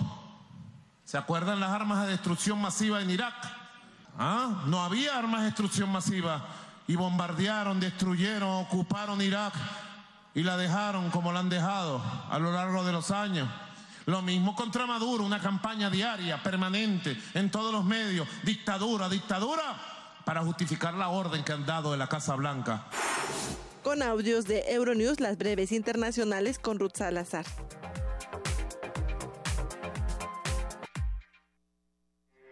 Porque tu opinión es importante, síguenos en nuestras redes sociales, en Facebook como Prisma RU y en Twitter como arroba PrismaRU. Queremos escuchar tu voz. Nuestro teléfono en cabina es 55 36 43 39. Bueno, pues ya estamos aquí de regreso después de esta información internacional. Y bueno, pues los viernes vamos a tener aquí en este espacio una colaboración eh, con eh, Javier, Javier Augusto de Jesús Contreras Vázquez. ¿Cómo estás? Hola, ¿qué tal, Dayanira? Muy buena tarde. Bien, gracias. ¿Y tú qué tal? Muy bien, gracias. Bueno, él es licenciado en Ciencias Políticas y Administración Pública y licenciado en Derecho por la FESA Catlán de la UNAM. Cuenta con estudios de maestría en Derecho por la misma universidad. Profesor de la Facultad de Estudios Superiores Acatlán de la UNAM, donde impartes los cursos de Derecho Internacional Público y Derechos Humanos y Garantías Constitucionales, así como el Seminario de Pensamiento Político Contemporáneo. Eres integrante del Comité Académico del Programa de Posgrado en Derecho de la misma universidad de eh, la FESA Catlán y trabajas temas sobre filosofía de derecho, violencia, democracia y derechos humanos. Bueno, pues de todo esto que es tu eh, expertise y por dónde van tus, tus líneas también de eh, académicas, pues platiquemos de lo que pasa en los temas coyunturales. Es necesario seguir haciendo reflexiones, seguir eh, tocando los temas con mucha responsabilidad, porque pues desde estos eh, micrófonos queremos pues lanzar un mensaje de, de información, que la gente tenga una opinión también, que si quiere compartirla con nosotros, aquí podemos escucharlos, pero sobre todo pues también tener mucha responsabilidad cuando hablamos de, de ciertos temas. Y pues el día de hoy vamos a hablar de algunos, algunos temas que consideramos importantes y uno de ellos es la legalización de la, de la amapola y la política de drogas que estamos pues viendo en, a la expectativa. Viene pues un nuevo gobierno que pues le imprimirá su huella y que ha hablado justamente del tema de las drogas. ¿Qué nos puedes decir al respecto, Javier? Bueno, sobre la política de drogas es un tema de mucha actualidad en el país y no estamos hablando únicamente de este gobierno en transición, sino que lo hemos ya estudiado pues cuando menos desde el sexenio de Felipe de Jesús Calderón Hinojosa. ¿A qué me refiero con esto? Pues bien, la política de drogas no es nada nuevo. Estamos hablando de 1960, cuando las Naciones Unidas en una Comisión Internacional en 1961 eh, impone de alguna manera a nivel internacional este modelo de política de drogas prohibicionista, el esquema internacional de fiscalización, una de las principales convenciones ratificadas en una gran cantidad de estados del mundo, por no decir de todos los que forman parte de Naciones Unidas. A partir de ahí, declaraciones del entonces presidente de Estados Unidos, Richard Nixon, se determinaría a las drogas como el enemigo público número uno, en este caso el pueblo de Estados Unidos, pero a la postre también del planeta. Esa política de drogas la hemos ido arrastrando desde los 60 hasta la fecha y ha tenido efectos pues no solamente negativos en términos de salud, porque no se ha combatido de ninguna manera las adicciones vía prevención, sino que también se ha optado por la militarización del combate al narcotráfico y el crimen organizado, por donde se mete también la política de drogas, confundiéndola o metiéndola directamente con la política criminal, lo que nos ha llevado a su vez a graves violaciones de derechos humanos, cuando menos en lugares como México, Colombia, Brasil y en otros espacios, en tanto en el como en el mundo. Nuestro debate actual, pues como lo llegó a mencionar el mismo secretario de la Defensa, Salvador Cienfuegos, y otros personajes del gobierno en transición, como la ministra Olga Sánchez Cordero o el mismo futuro secretario de Seguridad Pública, Alfonso Durazo, la posibilidad de legalizar las drogas, entre ellas hablar de la amapola, para fines medicinales, por supuesto, y otras para su uso recreativo, como es el caso del cannabis, la marihuana. Sí, así es. Y es que de pronto, pues si nos vamos a, la reflexión, se sale de las manos el problema del narcotráfico. Si nos vemos, nos ponemos a pensar, pues hace, eh, pues otras décadas, en la década de los 60, por ejemplo, pues efectivamente también había drogas y había marihuana, pero ¿qué ha pasado desde esos años a la fecha que pues tenemos ahora un grave problema de narcotráfico donde el, crimen organizado está muy bien organizado y tenemos pues una realidad que eh, que asusta en ese sentido. No es que todo México se dedique a eso ni mucho menos, pero pues sí hay cada vez más estados con problemas muy claros en este tema, ligados a a la droga, ligados, ligados al narcotráfico. Quizás, pues, ¿qué pasó en todos los gobiernos anteriores cuando vieron crecer ese problema? Y ahorita nos vamos a ligar con el feminicidio porque, pues, decía hace un momento una radio escucha, pues no, no han cambiado de gobierno en el Estado de México, sigue siendo el PRI. ¿Qué ha pasado? ¿Han visto nacer el problema, desarrollarse? No ha pasado mucho y siguen sin poderlo atacar. Bueno, exactamente, Deyanira. Para cerrar un poco esta parte de la legalización de drogas y su combate, a mí me parece que uno de los puntos nodales justamente es la impunidad y la corrupción. Y es uno de los temas de agenda del gobierno en transición, ¿no? Pero ¿por qué hablar de ello? Pues porque tenemos una seria debilidad institucional. No se ha reforzado los aparatos de seguridad, los cuerpos de seguridad civil, me refiero en este caso a las policías, y nos hemos dedicado a militarizar el ejercicio de la seguridad pública, lo que no ha reforzado en realidad las políticas de seguridad. Lo único que ha hecho es debilitar la institución policial, darle la responsabilidad al ejército en esta parte y un ejército que podrá ser muy efectivo para algunas cosas, pero no está preparado para la investigación o para el combate al crimen hablando del fuero común o del fuero civil. el objetivo del ejército, pues finalmente es abatir un objetivo legítimo. No están preparados para hacer investigaciones en materia policial criminal, ni tampoco para enfrentar fenómenos de este tipo. A mí me parece que hablar ya de la discusión de seguridad interior pues será para, para otro momento. Y sobre feminicidios, pues por supuesto, claro que no ha venido un cambio de gobierno, cuando menos en lugares como el Estado de México, y se enfrenta a una situación alarmante. Este caso del llamado monstruo de Catepec, que es escalofriante, pues nos refleja la realidad imperante en el Estado de México, que no es cualquier estado en estos índices en la República, es el primer estado en feminicidios en el país seguido por Veracruz, que tampoco estamos hablando de algo que haya cambiado, bueno, apenas va para sus cambios de régimen de una manera más seria, ¿no? Pero donde había gobernando el mismo partido durante muchos años. Eso es la traducción de la debilidad institucional que no podemos combatir adecuadamente los fenómenos de delictividad y de crimen organizado. Así es. Bueno, pues ahí está ese tema que también pues eh, nos, nos afecta mucho y nos daña como sociedad, porque no solamente es en el Estado de México, hay muchos otros lugares que también las madres, las familias siguen buscando a sus hijas e hijos. Y con esto, pues seguimos al siguiente tema, registro de personas desaparecidas de la Secretaría de Gobernación. ¿Cuál es ese registro? Hace, pues no sé, un par de años se decía, ¿cuántas personas hay desaparecidas en México, no se tenía una cifra, porque hay una cifra oficial, pero hay una cifra mucho más grande, una cifra negra que desconocemos, Javier. Exactamente. Eh, vuelvo al punto de Yanir. Estamos hablando de estos serios problemas de debilidad institucional y falta de profesionalización. La gente no confía en sus instituciones de procuración de justicia y menos aún en las de impartición. ¿Qué problema enfrentamos particularmente? Esa cifra negra. Hay un montón de estos delitos que no se denuncian y en particular cuando hablamos de desaparecidos, de desaparición forzada, si llega a ser el caso, hablamos de la parte más dramática del mal ejercicio del Estado, donde el Estado mismo está entrometido, está involucrado en esta desaparición forzada. ¿Cuáles son los números reales? No lo sabemos a la fecha. Este registro no tiene una buena composición técnica y hay esfuerzos de organizaciones de la sociedad civil diversas donde se trata de llevar un seguimiento en la medida de la posibilidad pormenorizado de este fenómeno de las desapariciones, pero es imposible coordinar a tantas personas que carecen de los recursos técnicos para llevar a cabo este tipo de esfuerzos. Por supuesto que se trata de una responsabilidad de Estado y es lo que tenemos que hacer, porque hay que recordar algo. Esa gente todavía no se va.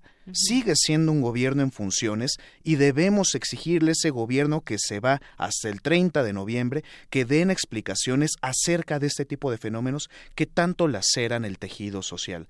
Claro, eh, desapariciones eh, forzadas, muchas de ellas, eh, personas que simplemente no llegan a casa y que mucho tiene que ver para estas instituciones. ¿Qué, ¿Qué están haciendo cuando alguien desaparece?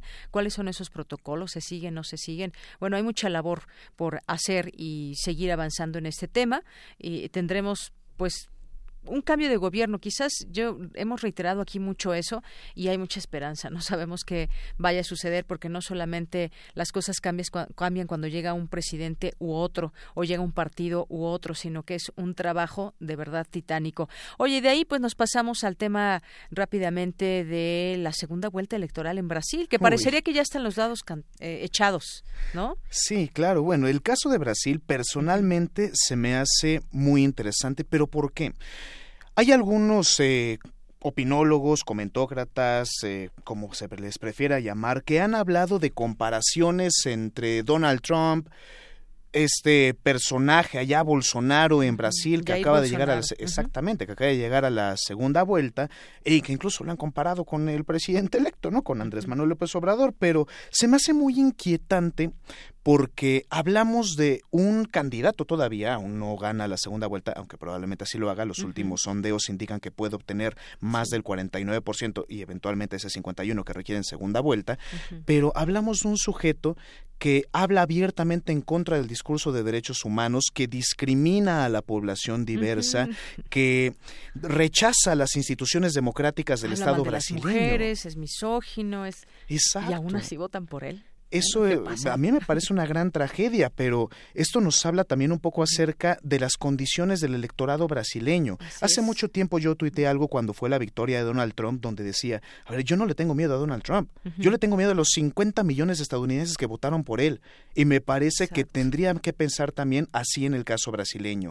Nos enfrentamos en algo que llamaría Samuel Huntington en una contraola autoritaria frente a los regímenes democráticos. Hay que tener cuidado para evitar que la tentación auténticamente autoritaria llegue a permear un poco en la política continental. Así es. Bueno, pues ya seguiremos platicando. Cuando llegue la segunda vuelta, pues ya habrá mucho que comentar. Por lo pronto, pues muchísimas gracias, eh, Javier Contreras. Gracias por estar aquí. Te esperamos el siguiente viernes. Muchísimas gracias, Deyaneira, y a todo el auditorio. Muchas gracias por su escucha. Nos escuchamos el próximo viernes. Claro que sí. Muy buenas tardes. Y bueno, rápidamente, eh, Midori González, que nos dice que la página, la página pues del aeropuerto, eh, aeropuerto.gov.mx, ahí puede encontrar toda la información de lo que han hecho hasta, hasta hoy y cómo se proyecta el nuevo aeropuerto. Es una página oficial, por supuesto, y ahí viene toda la información que quieren saber o cómo nos la presentan también, que puede ser que nos las presenten como una maravilla, pero bueno, habrá que escuchar también otras opiniones.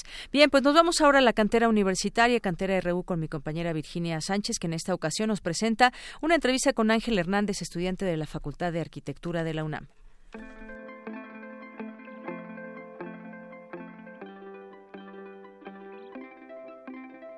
Ángel Hernández Martínez, alumno de la Facultad de Arquitectura de la UNAM, obtuvo el Premio Internacional Carlos Pellegrino por su propuesta de revalorización del espacio. Conozcamos más sobre este visionario y brillante universitario.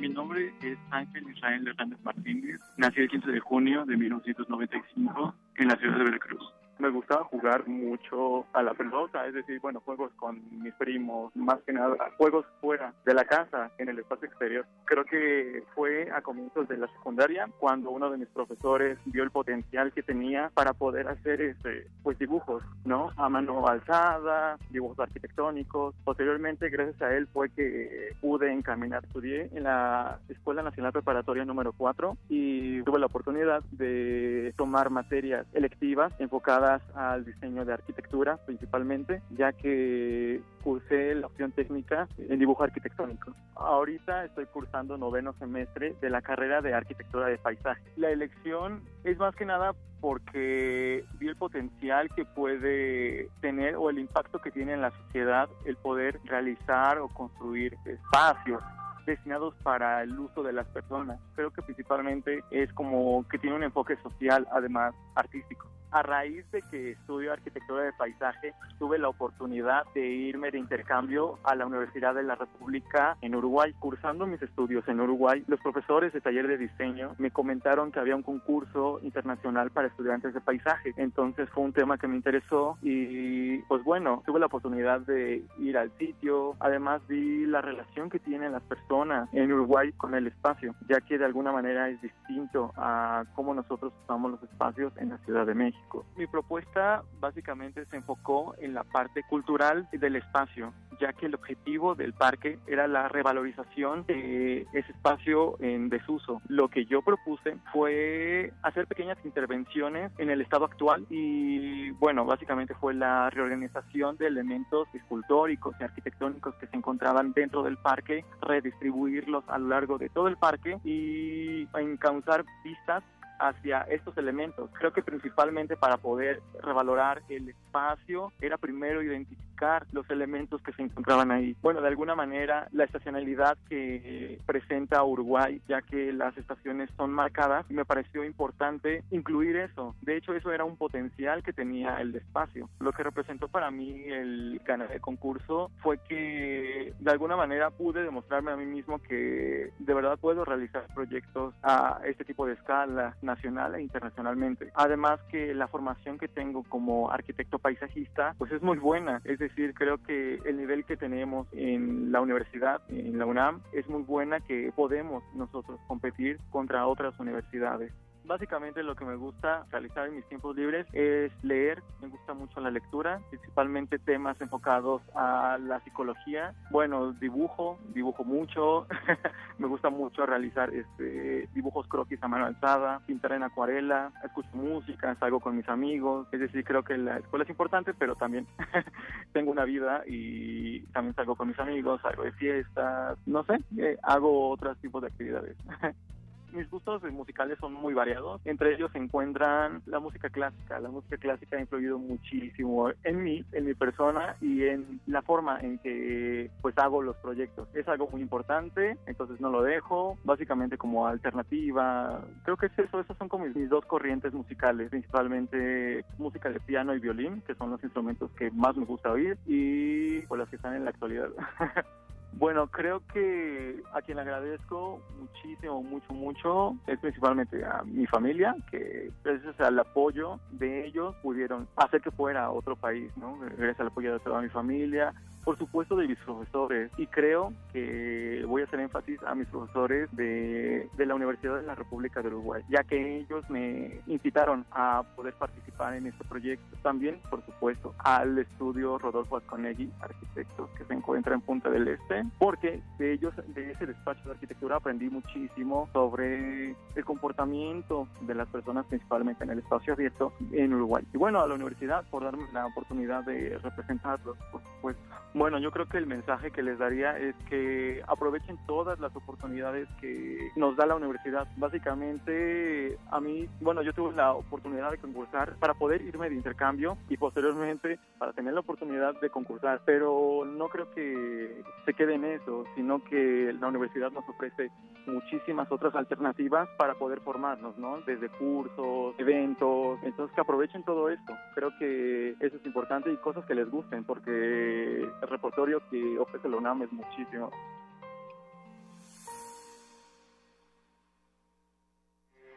Porque tu opinión es importante, síguenos en nuestras redes sociales, en Facebook como Prisma RU y en Twitter como arroba PrismaRU.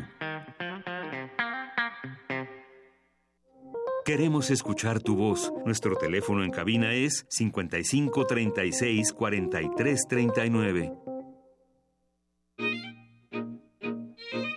Melomanía RU.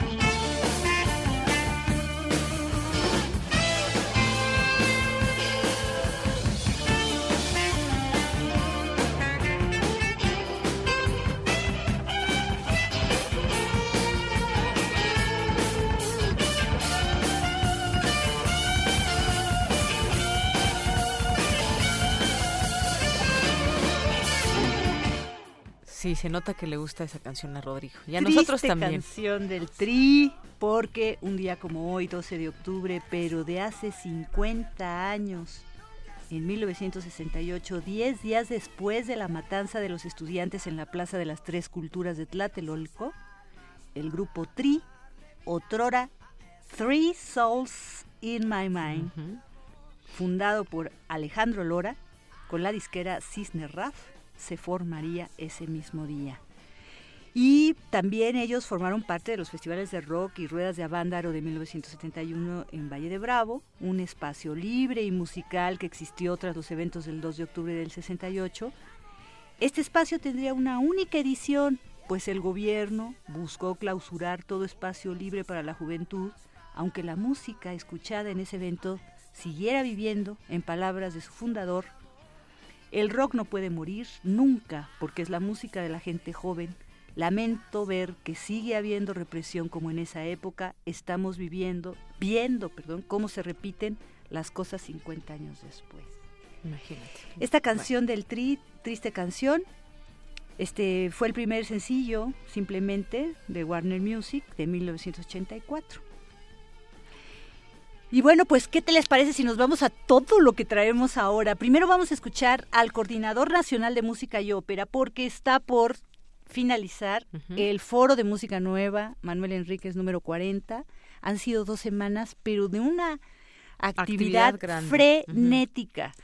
En muchas ocasiones saliendo, corriendo de Bellas Artes y mm, trépate al Metrobús y como puedas llega al Centro Cultural Universitario o al revés, porque hemos tenido muy buena mm, recepción y sí hay que felicitar a José Julio porque creo que se afanó por hermandar eh, muchísimas instituciones culturales, o sea, Bellas Artes, nosotros mismos que participamos mañana con, el concierto de Ludwig Carrasco, lo he oído en, los anuncios de la Gaceta, ha habido este algunos, eh, por ejemplo, lo de los saxofones que fue genial el pasado domingo y no nos llovió.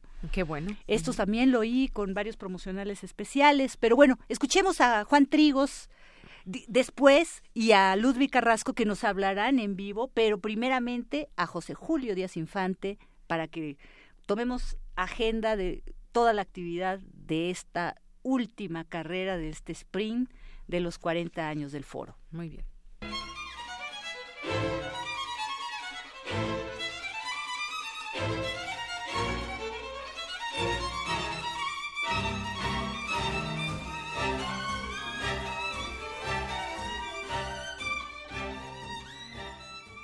Amigos de Melomanía y Prisma RU, les saluda de nuevo José Julio Díaz Infante, coordinador nacional de música y ópera de Limba y director artístico del Foro Internacional de Música Nueva Manuel Enríquez. Pues con mucho gusto y ya exhaustos pero felices, nos acercamos a este último fin de semana de esta edición de aniversario del Foro. 40 años ininterrumpidos de traer al público mexicano lo más representativo del panorama de la música de reciente creación. Hoy a las 7 de la noche en la sala Manuel M. Ponce tenemos la presentación del cuarteto latinoamericano junto con el trío d'Argent. No es la primera vez que se presentan de manera conjunta y en esta ocasión interpretarán obras para cuarteto o para trío y cerrarán con el estreno en México de una obra del compositor francés Bruno Letort. Saliendo casi casi de la sala, se van a Bruselas a realizar el estreno en Europa de esta misma obra. Muy interesante propuesta, no se la pueden perder.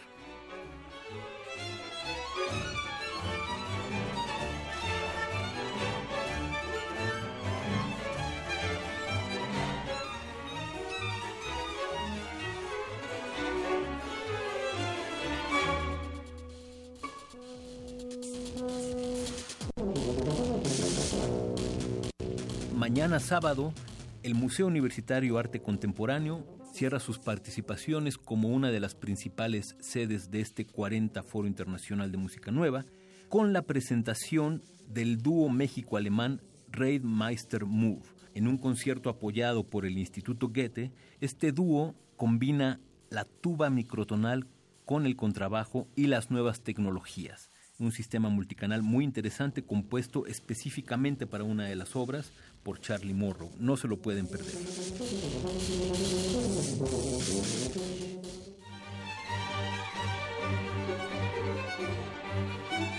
Terminando este festín de nueva tecnología, nos vamos a la sala Manuel M. Ponce a las 5 de la tarde con la presentación del Cuarteto Arcano, que realizará obras de compositores jóvenes mexicanos de la convocatoria y también una obra del compositor mexicano Jorge Vidales.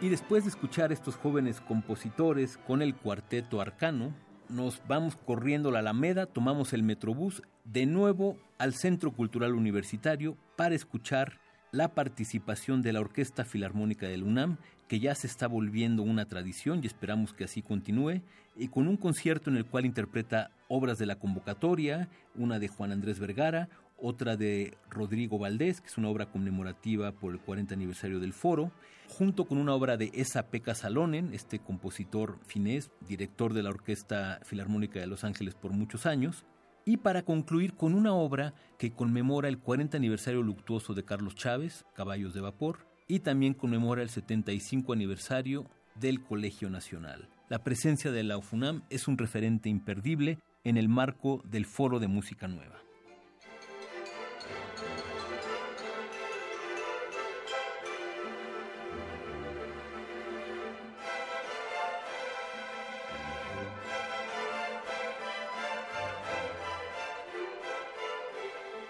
Y por fin llegamos exhaustos pero felices al domingo 14 al mediodía con el ya tradicional concierto de clausura a cargo de la Orquesta de Cámara de Bellas Artes. En esta ocasión con el maestro Juan Trigos como director invitado y con un programa muy ambicioso en el cual el piano junto con la orquesta de cuerdas juega un papel muy importante. Un programa dedicado exclusivamente a compositores mexicanos de diferentes generaciones Tendremos obras de Alicia Urreta, el concierto para cuerdas y piano número uno de Marcela Rodríguez. Tendremos un estreno de Víctor Rasgado para piano y, soprano, basado en textos de Sor Juana. Una obra de Ricardo Son, un compositor mexicano radicado en Estados Unidos. Y cerramos con una obra que también tiene un significado muy especial. Como recordarán, el concierto inaugural presentó la obra Rituel de Pierre Boulez, que se interpretó en el primer foro de música nueva. Pues, pues ahora, en este concierto de clausura, se interpretará El rito del reencuentro de Federico Ibarra, obra que también fue interpretada en el primer foro de música nueva en 1979 por la misma Orquesta de Cámara de Bellas Artes. Con esto completamos este ciclo, este rito, este ritual de la música nueva y que esperamos siga por muchos, muchos años más.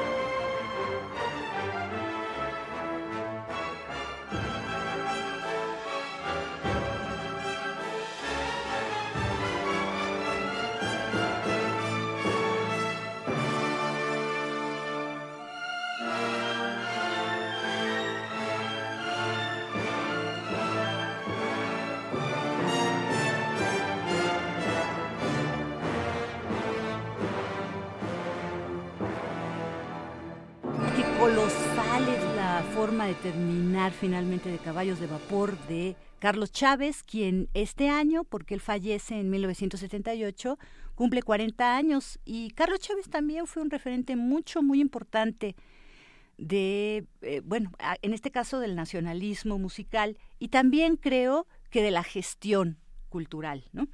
Y qué bueno que nos enlazamos también con, con este y eh, con Juan Trigos, ahorita lo tenemos en la línea y estamos hablando de Carlos Chávez, porque creo que Juan es heredero de esa gran escuela de composición junto con la dirección. Eh, quienes han podido con nosotros acompañarnos en este foro número 40 habrán podido degustar tanto la ópera como el ballet, la coreografía que se puso de Juan la semana pasada en el Guillermina Bravo, con un super ensamble Hypercube. Él estuvo también dirigiendo la ópera y ahora nos toca Juan Trigos, compositor y director de orquesta, dirige la, eh, la Orquesta de Cámara de Bellas Artes en el concierto de clausura que es gratuito el próximo domingo en el Conservatorio Nacional de Música en la sala Silvestre Revueltas y ahí lo tenemos en la línea. Pues primero que nada, felicitarte por ese gran trabajo, Juan, y por lo que ahora estás realizando, esos ensayos que me imagino han de ser marchas forzadas para el gran banquete que nos ofrecerán pasado mañana. Platícanos. ¿Qué tal, Dulce? Pues sí, con mucho gusto y, de, saludarlos a todo el público y a ti. Este, pues sí, pues efectivamente muy contentos con lo que se logró el, pasado domingo con el Hypercube de Nueva York y mi mujer Daniela Vinjulo que hizo la, este, la voz protagónica de la ópera. Pues sí, fue un trabajo tremendo, pero bueno, muy, muy satisfechos quedamos de, este, de, de haberla podido realizar aquí en, México, ¿no? Y bueno, el, concierto del, del, dime, perdón. No, decía que, bueno, esa es tu faceta como compositor. Ahora estás como director de orquesta para el último concierto, el banquete que nos vamos a llevar a los oídos en el concierto de clausura del Foro 40. Los mismos 40 años que tiene de fallecido Chávez. Y e, pues sí, qué barbaridad. Bueno, ahorita que hablas de, de Chávez me cuadro nada más de oírlo, ¿verdad? Yo soy gran fan de, de don Carlos Chávez, pero bueno, y lo que me parece muy importante es cerrar finalmente un, un, un, este, un ciclo importante del 40 aniversario del foro con compositores nacionales, que aunque parezca choteado y como dicen ya chole, pero no se hace, ¿no? Siempre están como relegados nuestros autores, entonces me parece muy importante que se pudiera cerrar el foro con autores nacionales, sobre todo en un festejo tan importante. ¿Y qué? Entonces vamos a tener una paleta rica algunos este eh, fallecidos, uno fue fallecido que es este Alicia Urreta y eh, que es la primera pieza que escucharemos, después un compositor este jalisciense que se llama Ricardo Son, que radica en Estados Unidos, después el concierto de piano número uno de Marcela Rodríguez, y la segunda parte será un estreno absoluto de una obra de Víctor Rasgado para soprano y voz sobre textos de Sor Juana, eh, y cerramos el, el concierto con eh, Rito el Reencuentro de Federico Ibarra, que es una obra poco común, que es este para narrador, dos pianos de orquesta de cuerda. Eh, tal vez valga la pena que, este, mencionar que estamos ricos también en, solistas. Contaremos con el bueno el pianista de la de la orquesta de cámara, que es Abraham Alvarado, que tocará en dos de las de las este, pasa participa en dos de las obras, la de Rasgado y la de Ibarra Luego como solista, pianista estrella, Gonzalo Gutiérrez.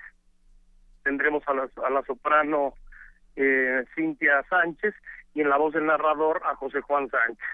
Entonces, pues, pues estamos cerrando con con broche de oro y bueno, obras tremendamente difíciles y sí ha costado mucho trabajo esta semana, pero bueno, estoy seguro que serán del agrado de ustedes. Sí, yo también estoy completamente segura y bueno, pues además es gratuito y es muy buena sala. A mí me encanta subirme al segundo piso, creo que la degustación es extraordinaria, se oye todos los detalles del escenario. No sé si quieras agregar algo para despedirnos y ya. Olvidé, olvidé mencionar la participación de Iván Manzanilla porque la pieza de Ricardo Son es un pues un concertino, le voy a el nombre es Candelabra número 3, pero es como un concertino para piano y percusiones. Entonces participa también Iván Manzanilla y este y bueno y Fernando Domínguez el clarinete bajo que no es aunque, aunque no sea propiamente un solista tiene una parte como un obligato que se llama. Y bueno pues más que nada pues que vengan a oír porque es realmente música muy diversa eh, pues generada hace muy poco o relativamente hace poco y de distintos este, facetas de la de la creatividad nacional no Sí, pues sí, tremenda recomendación. Claro que sí. Pues muchísimas gracias y mucho éxito, mucha mierda el domingo. Y pues que disfrutemos de toda esta música mexicana en esta clausura del foro número 40. Gracias, Juan, felicidades. Gracias a ti, Dulce, como siempre un abrazo y un saludo al público afectuoso. Muchísimas gracias. Y ahora nos vamos también con la actividad que tiene la Orquesta Sinfónica Estanislao Mejía de la Facultad de Música de la UNAM. Samuel Pasco nos invita al concierto que hacen el domingo a las seis de la tarde en la un programa Samuel Barber.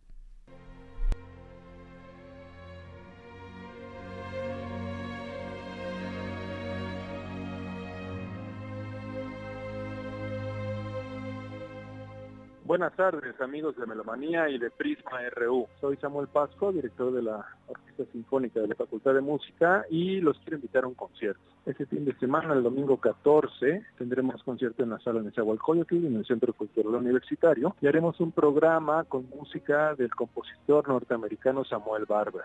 Música muy emocionante, música que algunas de las obras me parece que son estreno en México, y vamos a hacer cuatro obras. El Vamos a hacer el ensayo número uno para orquesta, la danza de venganza de Medea, haremos el adagio, que es quizás la obra más conocida de Barber, y una obra que creo que se estrena en México, que se llama Las oraciones de Kierkegaard, que es una obra para coro y orquesta.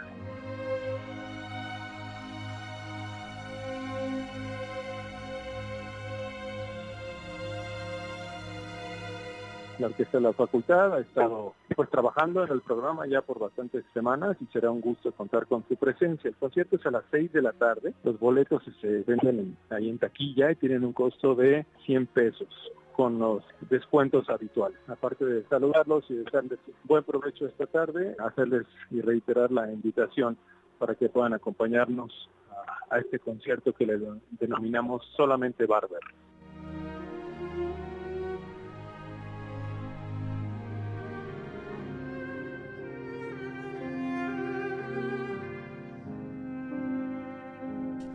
Ya nos estamos despidiendo.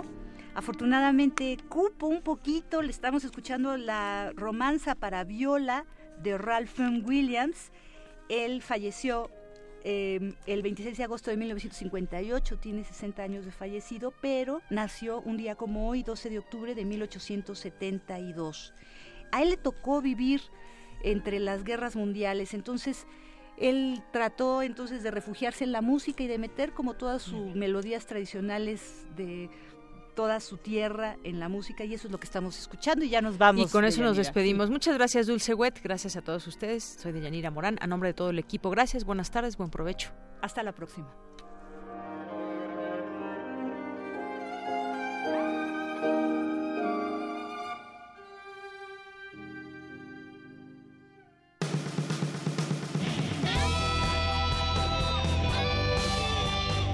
Prisma RU.